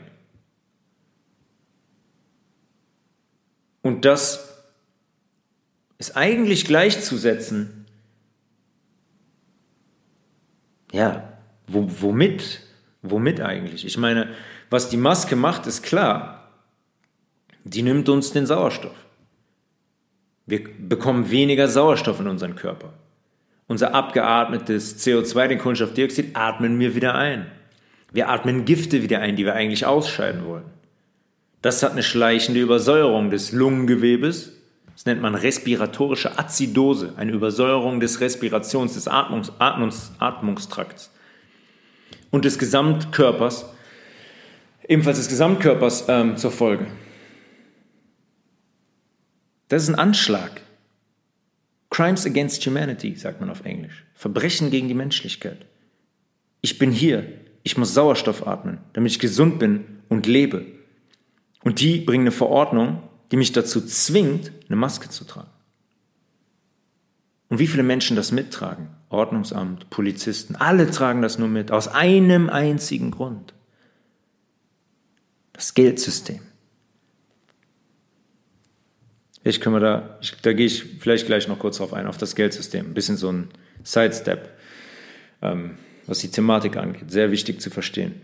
Ich habe selber im Bekanntenkreis einen Fall, wo jemand, der acht, sechs bis acht Stunden täglich eine Maske tragen musste, einen Lungentumor erlitten hat. Ja, mittleren Lungenlappen entfernt rechts. Unabhängig jetzt davon, von der Behandlung. Aber das ist das, was passiert. Und dazu gibt es keine Zahlen, logischerweise nicht wo diese Zahlen, wie diese Zahlen der Lungentumore sich zum Beispiel entwickelt haben in den letzten zwei Jahren.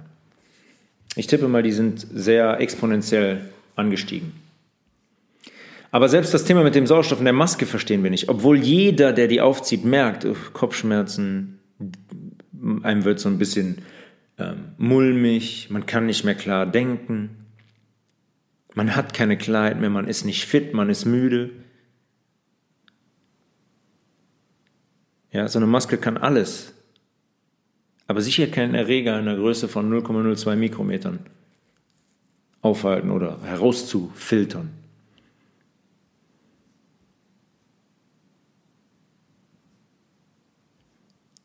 Was ja auch mal klar sein muss, die Leute, die sagen mir dann immer, ja, genau, die Sauerstoff, hm, man kriegt da nicht mehr genug Sauerstoff, die zweifeln es wirklich an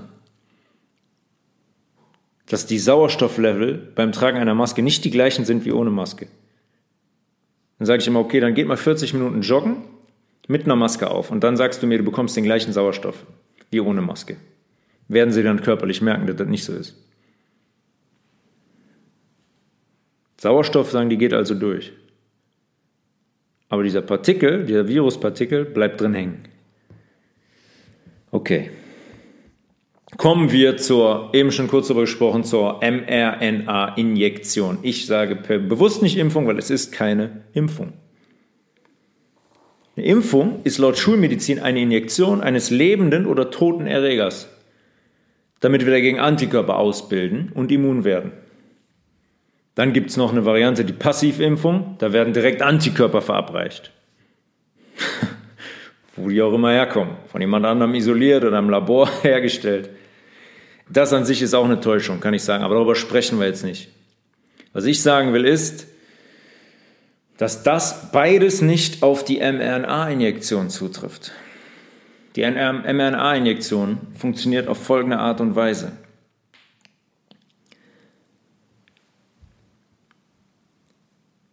In, unser, in unserer Zelle gibt es Zellbestandteile. Ein Zellbestandteil davon, haben wir schon darüber gesprochen in der Folge heute, sind die Ribosomen. Ein Ribosom ist der Ort, an dem zum Beispiel Proteine hergestellt werden. Hormone, Enzyme und so weiter, die aus der Zelle dann rausgehen und an den Ort der Bestimmung transportiert werden. Das machen Ribosome in Verbindung mit der RNA, der mRNA. Die mRNA sagt dem Ribosom, dieses Protein bitte jetzt herstellen. Auf natürliche Art und Weise. Danke. Jetzt haben wir diese mRNA-Impfung. Da drin haben wir eine künstlich programmierte mRNA.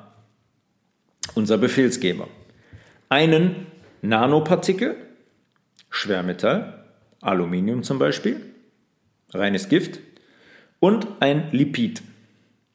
Weil normalerweise würde diese mRNA nicht in unsere Zelle rein können, in unsere Körperzelle. Jetzt kommt die aber an ein Fett gebunden, an ein Lipid gebunden in den Blutkreislauf und dann wird der, kommt diese mRNA in die Zelle rein über den Fetttransportweg, weil die ja an Fett gebunden ist. Also ist sie drin in unserer Zelle. Jetzt habe ich diese programmierte mRNA. Und das Ribosom sagt, okay, was soll ich machen? Die mRNA sagt dem Ribosom jetzt, du produzierst jetzt das Spike-Protein von dem SARS-CoV-2-Virus. Und dann wird das gemacht. Ein Spike-Protein ist, jetzt mal angenommen, es gibt ein Virus, wie die Schulmedizin sagt, dann hat das an der äußeren Hülle eine Kennung. Ein Protein, eine Proteinstruktur, an der man, wie so ein QR-Code, ja, wie so ein QR-Code, den man ablesen kann. Das wird jetzt von unserer Zelle durch diese computerprogrammierte mRNA produziert. Wird produziert, aus der Zelle raus, zack, in den Blutkreislauf und los geht's. Auf dem Papier ist das so, dass die sagen, ja, und dann haben wir das Spike-Protein da. Und jetzt kommt das Immunsystem und lernt dieses Protein. Sagt, ah, das ist das Protein, okay, alles klar. Jetzt sind wir immun. Übrigens, die sagen, eine natürliche Infektion reicht nicht aus, die Antikörper. Aber die gleiche Wirkweise bei der mRNA-Injektion reicht aus.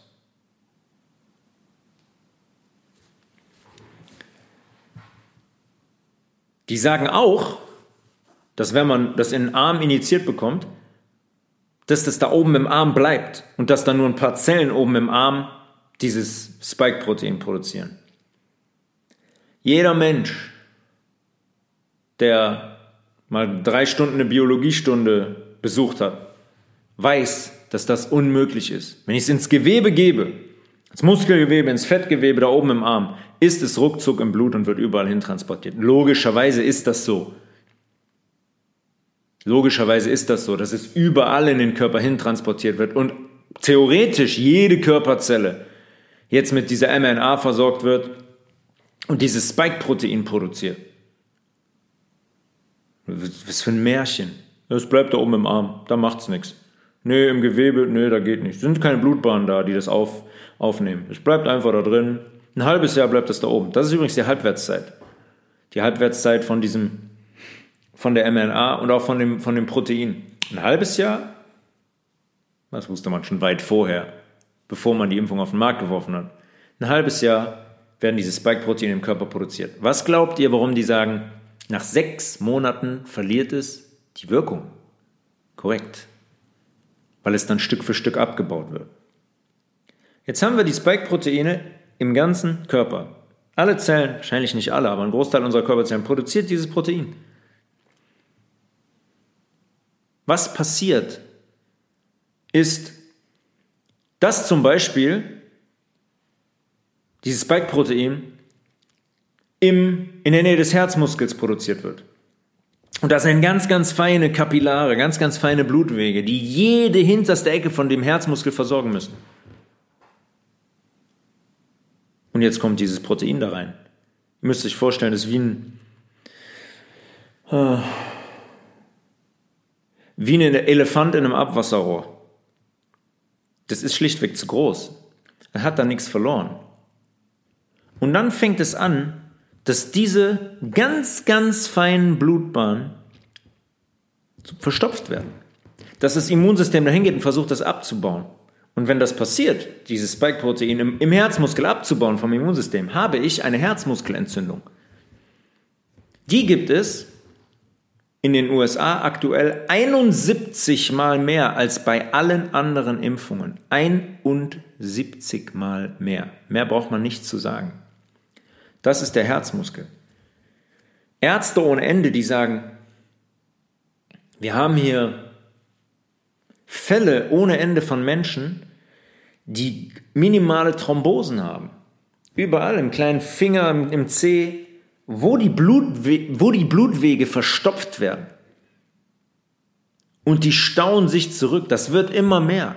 Ja, nimmt man den Booster jetzt sogar schon nach drei Monaten dazu, dann ist das ein riesiges Problem. Ein riesiges Problem. Ihr könnt es ganz leicht, wenn ihr euch habt impfen lassen, könnt ihr das mit einem D-Dimmer-Test beim Arzt mal testen lassen. D-D-I-M-E-R, D-Dimmer-Test. Der gibt an, ob es thrombotische Vorgänge gibt quasi in den Blutbahnen. Weil das Fibrinogen abgebaut wird, dann bei Thrombosen und der weist das nach. Wenn der positiv ist, kann man sicher sein, dass man Thrombose hat irgendwo. Da kann man hochdosiert Zeolit oder Bentonit nehmen. Da kann man hochdosiert vielleicht sogar flüssiges Glutathion nehmen, um diese Komplexe abzubauen. Pflanzlich ernähren, sehr, sehr viel trinken, entgiften, wie mit Chlorella zum Beispiel, Salat ohne Ende. Die müssen schnell raus aus dem Körper, diese Spike-Proteine, und diese Verklumpungen müssen irgendwie schnell gelöst werden. Das Problem ist, dass zum Beispiel nach dem Booster noch gut 30 Prozent der Immunzellen im Blut nachweisbar sind.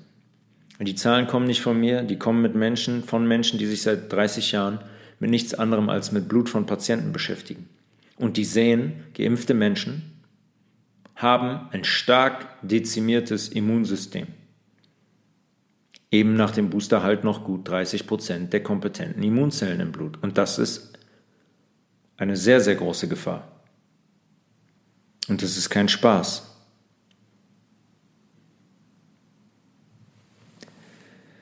Die Spritze wurde uns als, als Heilbringer versprochen, der die Pandemie beendet. Uns wurde Angst gemacht, gesagt, oh, das Virus wird nie wieder gehen, wir müssen lernen, damit zu leben. Nur die Impfung kann es stoppen. Ohne Impfung gibt es keine Normalität. Ach, wie oft habe ich den Satz gehört? Ohne Impfung keine Normalität. Was ist die Realität? Wir haben mehr Fälle denn je, obwohl 71 Prozent der Deutschen doppelt geimpft sind. Es gilt jetzt wieder hier 2G für alle, 2G plus für alle, ne? selbst die Geboosterten. Die müssen auch einen Test vorzeigen, wenn sie eine Unterhose kaufen wollen. Jetzt noch heute Morgen. Meine Freundin geht ähm, auf Tennis spielen und manchmal gehe ich mit. Ich wollte, da wollten wir noch heute Morgen hin, da schrieb der Tennislehrer, ähm, denk an den Test bitte. Dann haben wir angerufen und gesagt, wie, wie Test? Ja, wir brauchen einen Test. Ich bin derjenige, der es hier bei allen kontrollieren muss.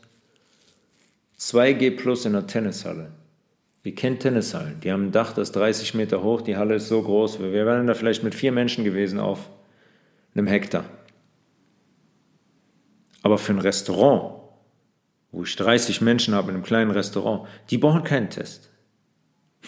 Da sind wir wieder bei Sinnhaftigkeit und Folgerichtigkeit. Geimpfte, und Geimpfte sind positiv, übertragen das Virus,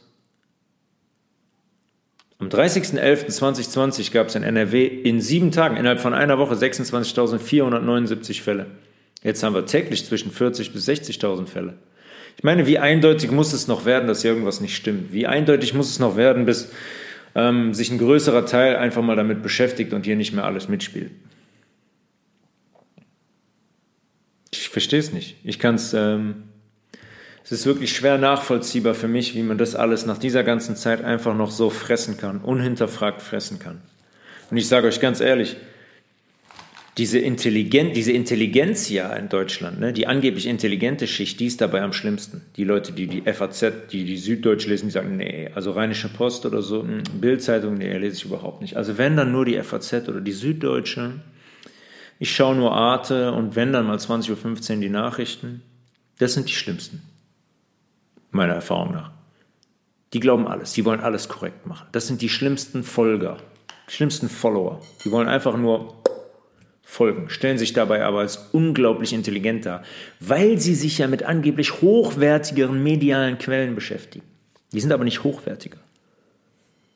Da sind einfach nur Worte anders aneinandergereiht, ein bisschen ausgeschmückt. Der Inhalt ist genau die gleiche Lüge. Genau die gleiche Lüge. Ich habe jetzt gerade gesagt, dass die Fälle steigen. Und das war vorher klar. Ja, ich habe das auch vorher ganz klar gesagt, auch in meinem Bekanntenkreis. Natürlich werden die Fälle steigen mit dieser mRNA-Impfung, weil die mRNA-Impfung die Krankheit initiiert.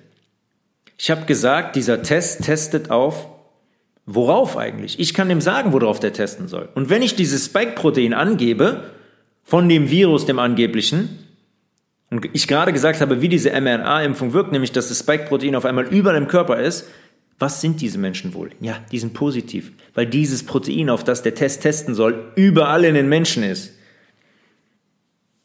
Und deswegen ist es auch so, dass das, dass das Ganze die geimpften Menschen betrifft. Unabhängig davon, was gesagt wird, oh, die meisten sind ungeimpft. Bullshit. Wir können mal gerne auf alle Intensivstationen in Deutschland gehen und dann können wir die Leute mal fragen, bist du geimpft oder ungeimpft? Und dann schauen wir mal, was dabei rauskommt, was dabei rauskommt. Und dann haben sie noch ein klein, kleines Hintertürchen, ein cleveres eingebaut. Die Impfung ist nur dafür da, damit man keinen schweren Verlauf hat. Hat da irgendjemand vorher darüber gesprochen? Nein. Ein super Video gesehen die Tage noch. Zusammenschnitt, wo Bill Gates und Anthony Fauci und äh, Joe Biden, die alle sagen, wenn ihr die Impfung habt, könnt ihr Covid nicht bekommen und könnt es nicht weitergeben. Ups. Leider doch. Und dann hieß es auf einmal, ja, ja, nee, nee, die Impfung ist nur äh, gegen die schweren Verläufe. Ach so, schwerer Verlauf. Wovon eigentlich? Was ist ein schwerer Verlauf? Wo sind denn die Leute mit den schweren Verläufen, die vielleicht nicht, die vielleicht nicht geimpft waren? Ja, und wo, womit hat das was zu tun? Gab es die letzten 15, 20 Jahre nicht irgendwelche schweren Erkrankungen? Wir haben oft genug darüber gesprochen, wie Menschen leben und sich ernähren. Die gab es nie. Nee, jetzt ist der Unterschied, man hat einen Test, wo man sagen kann, äh, der hat Corona. Es gab einen Fall in Krefeld, wurde jemand überfahren vom Auto und ist dabei gestorben. Da hat man noch einen Test gemacht, war positiv. Der ist in die Positivliste. Ähm, ein weiterer Corona-Toter. Da ist der eingegangen. Vom Auto überfahren. Herzinfarkte. Oh, die Krankenhäuser wurden dafür bezahlt. Die wurden dafür bezahlt, Intensivbetten freizuhalten. 500 Euro pro Tag. Und dann wurden die dafür bezahlt, dass im, im Todespass Corona drin steht. In Amerika wurden, wurden Menschen bezahlt mit 10.000, 15.000 Dollar ja, damit man Corona in den Todespass schreiben durfte, obwohl der an einer, ähm, obwohl derjenige an einem Hamburger erstickt ist. So echt ist das Ganze, so echt ist das Ganze, dass man solche Dinge machen muss, so kriminelle Dinge, um das Ganze überhaupt irgendwie aufrechtzuerhalten.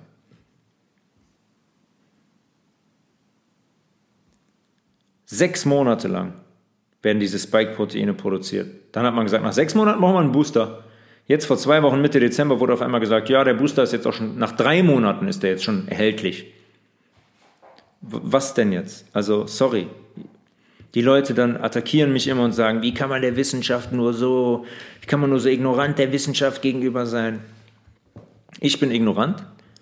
Es wird gesagt, nach sechs Monaten verliert die Impfung die Wirkung. Nach, dann auf einmal sind es drei Monate. Wo, wo ist hier die Wissenschaft? Es gibt keine Wissenschaft seit zwei Jahren. Das hat alles nichts mit Wissenschaft zu tun. Das ist lächerlich. Wissenschaft wäre zu sagen, ja, okay, wir haben die Kochschen Postulate hier erfüllt, wir haben den Erreger isoliert, hier ist der Erreger. Wir haben jemanden damit infiziert, da, der hat die gleichen Symptome, das, das, das sind die Symptome und wir können das nachweisen. Kann niemand. Hat niemand gemacht. Also wo ist hier die Wissenschaft? Nichts in dieser ganzen Sache ist in irgendeiner Weise wissenschaftlich gewesen. Gar nichts. Das Highlight war jetzt zuletzt, hat jemand aus dem Bekanntenkreis ein Blutbild beim Arzt machen lassen. Er ist doppelt genesen, auch super. Wie ist man eigentlich doppelt genesen? Kann mir das mal jemand erklären? Wie kann man eigentlich eine, diese Krankheit dann auch zweimal haben? Wie geht das genau? Doppelt genesen, doppelt geimpft, dann ist er zum Arzt, sagt, können Sie mal ein Blutbild machen, testen Sie auch mal auf die SARS-CoV-2-Antikörper. Ups, hat keine. Hat keine im Blut. Mehr braucht man nicht zu sagen.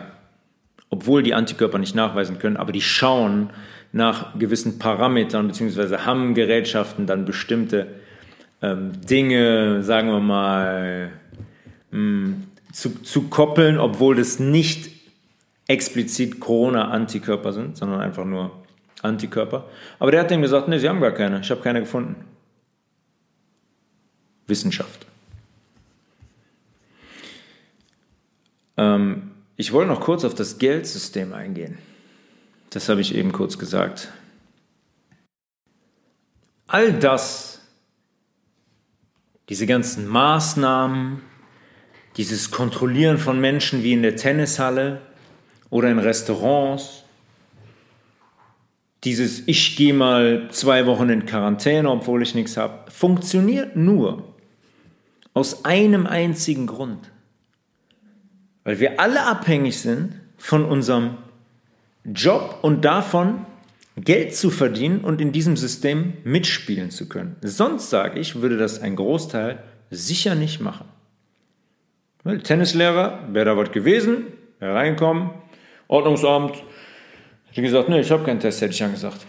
Oh, dann hätte die Tennishalle vielleicht schließen müssen. Dann wäre der gefeuert worden, hätte keinen Job mehr gehabt ohne Job da gestanden, kein Geld mehr verdient hat, eine Familie. Nur deswegen funktioniert das. Und es ist ja klar, bei dem, was ich jetzt ähm, diese Folge erzählt habe, dass das alles nicht aus Zufall passiert. Es sind nicht einfach nur Unzulänglichkeiten oder inkompetente Leute, die hier ähm, die Politik betreiben. Das ist alles ein Plan von vorne bis hinten weltweit.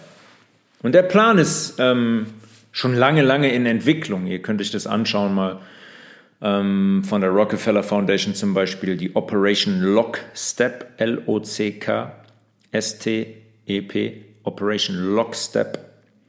Da könnt ihr mal sehen, was die da für ein Szenario zeichnen. Hat ganz zufällig sehr, sehr viele Parallelen zu dem, was hier seit zwei Jahren passiert. Ähm, und ein Anstoß, dieses ganze System mal anzuschauen und zu hinterfragen, ist das Geldsystem. Und das Geldsystem funktioniert ganz, ganz simpel auf folgende Art und Weise. Wir haben, wenn man jetzt die Leute hier fragen würde, würden die Leute sagen, ja klar, die Europäische Zentralbank oder die Deutsche Bundesbank druckt Geld und bringt das, bringt das in Umlauf. Das ist nicht, das ist nicht so. Dieses Finanzsystem, der absolute König dieses Finanzsystems ist die Federal Reserve in den USA. Das ist diejenige, die Organisation, die entscheidet, wann Geld gedruckt, gedruckt wird, wie viel Geld gedruckt wird. Und die verleiht Geld an jeden einzelnen Staat auf der Welt. Es gibt ein Problem bei der Federal Reserve. Das ist eine Privatorganisation. Korrekt, richtig gehört. Eine Privatorganisation, die ist nicht und nie in staatlicher Hand gewesen. Die wurde 1913 auf Jekyll Island vor Georgia gegründet. Von zwölf oder dreizehn Familien. Familie Warburg, große Bankersfamilie, Familie Rockefeller, Vanderbilts, und so weiter. Könnt ihr alles googeln, wer die gegründet hat. Die sind dann Wochenende hin und nach dem Wochenende gab es die Fed, Kurzform für die Federal Reserve, die Fed. Komplett an der Politik vorbei. Und die kontrollieren den Geldmarkt. Die drucken Geld. Die leihen auch dem, die leihen auch Amerika zum Beispiel Geld. Jedem Land. Die sagen, hier Deutschland habt ihr wieder 500 Milliarden. In dem Moment, wo Deutschland 500 Milliarden von denen bekommt, sind da Zinsen drauf. Das heißt, die zahlen nicht 500 Milliarden zurück, sondern 750 Milliarden. Ist ja klar, wer das zurückzahlt. Der Steuerzahler. Ja, deswegen rennen wir hier rum und zahlen 46% Einkommensteuer zum Beispiel. Diese Institution, eine private Institution in Hand von Familien, kontrolliert den kompletten Finanzmarkt. Und da kann ich nur ermutigen, da weiterzumachen und wirklich mal hinzuschauen und sich damit zu beschäftigen. Wer sich da weiter mit beschäftigen möchte, dem kann ich äh, auch viel Video, Videomaterial zukommen lassen, wenn ihr mir schreibt, tobias.levels at healthresolution.de zum Beispiel. Das ist nur der Anfang. Und Corona ist so, die Pandemie oder Plandemie ist so die Tür da rein zu dem System, was eigentlich dahinter steht. Und ich kann auch nur ermutigen, gewisse Menschen, die in der Öffentlichkeit standen oder stehen und von diesen Medien als ein großes Problem dargestellt wurden, sich die einmal ein wenig genauer anzuschauen. Diese Rassisten, diese Diktatoren und so weiter. Schaut euch die mal ein bisschen genauer an. Im Speziellen vielleicht den letzten amerikanischen Präsidenten.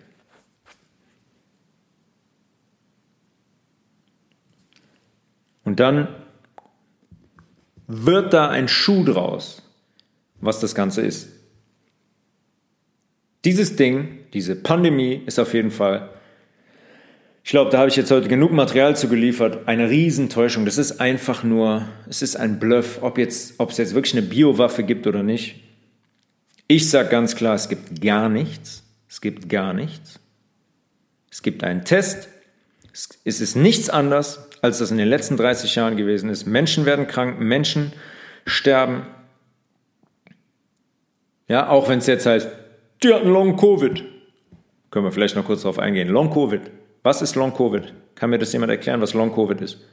Habe ich auch im Bekanntenkreis. Ja, der hatte Corona und jetzt hat er, und jetzt hat er was. Jetzt sagt, ja, jetzt geht er eine Treppe hoch und dann geht es dem schlecht. Dann sehe ich den Menschen, da hat er 50 Kilo Übergewicht.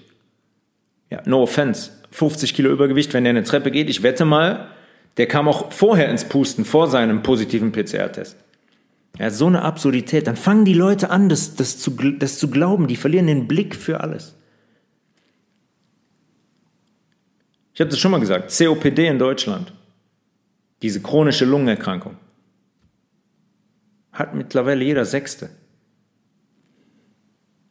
Und wenn man die Leute testet, dann haben die ein Lungengewebe, was vielleicht nur noch zu 60 Prozent aktiv ist. Jetzt haben die einen positiven PCR-Test, haben drei Tage Schnupfen und dann heißt es, oh, wird es kontrolliert, uiuiui, sie haben ja nur noch 60 Prozent ihres Lungenvolumens. Vorher war das nicht anders. Ja, danke.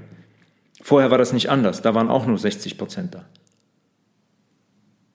Und wenn man übrigens hingeht und Menschen mit einem Lungenvolumen, die nur noch 60 Prozent haben, die dann aus irgendwelchen Gründen auf der Intensivstation landen, intubiert, das heißt passiv beatmet, dann kann das verheerende Folgen haben. Nicht zuletzt zum Tod führen. Weil ihr könnt euch das so vorstellen, wenn ihr eine Flasche Wasser habt, die zu drei Vierteln gefüllt ist, ja, und das Wasser symbolisiert jetzt das untergegangene Lungengewebe. Zu drei Viertel gefüllt, das heißt ein Viertel ist nur noch gesundes Lungengewebe und ihr knallt da Luft mit Druck rein. Passiert was? Der Druck steigt. Und der kann nirgendwo hin, weil das Lungengewebe abgestorben ist und die Luftbläschen nicht mehr da sind, die den Sauerstoff aufnehmen können. Dann macht's Bumm. Da gibt es Menschen, Ärzte aus Amerika, die an die Öffentlichkeit gegangen sind, die gesagt haben, hier werden Leute umgebracht. Ich war nicht dabei. Ich weiß, dass es gemacht wurde. Und ich weiß, dass man es nicht machen darf. Ist die Frage, wie weit wir gehen als Menschen, wenn man für jeden Covid-Todesfall fürs Krankenhaus oder privat dann auch noch eine gewisse, gewisse Summe erhält. Viele Menschen sagen, ja, ja, ist klar. Hm. Ja, ich weiß, die Welt ist, ähm, die Realität ist sehr schmerzhaft.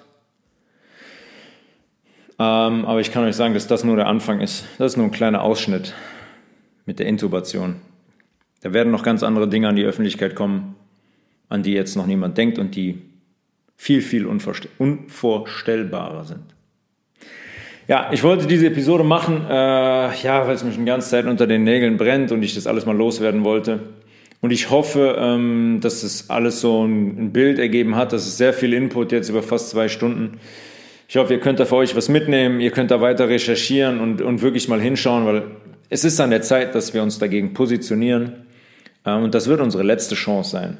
Ich möchte euch keine Angst machen, wie die Medien und so weiter. Das wird unsere letzte Chance sein. Wenn wir das mitspielen und das durchgeht und die damit ans Ziel kommen, ja, dann wird es für uns und vor allen Dingen für nachkommende Generationen sehr, sehr ungemütlich, hier zu leben. Ich wünsche euch einen äh, guten Rutsch, ein gutes, von Herzen ein gutes neues Jahr. Und ähm, ja, ich hoffe, dass der, der Widerstand und die Klarheit bei uns immer groß, größer wird und wir das Ganze zu einem Ende bringen und das Ende auch, Ende auch erzwingen. Wir hören uns im neuen Jahr wieder. Ähm, wie gesagt, guten Rutsch, gutes neues Jahr.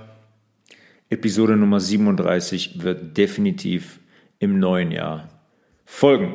Bis dahin, Happy New Year. Peace.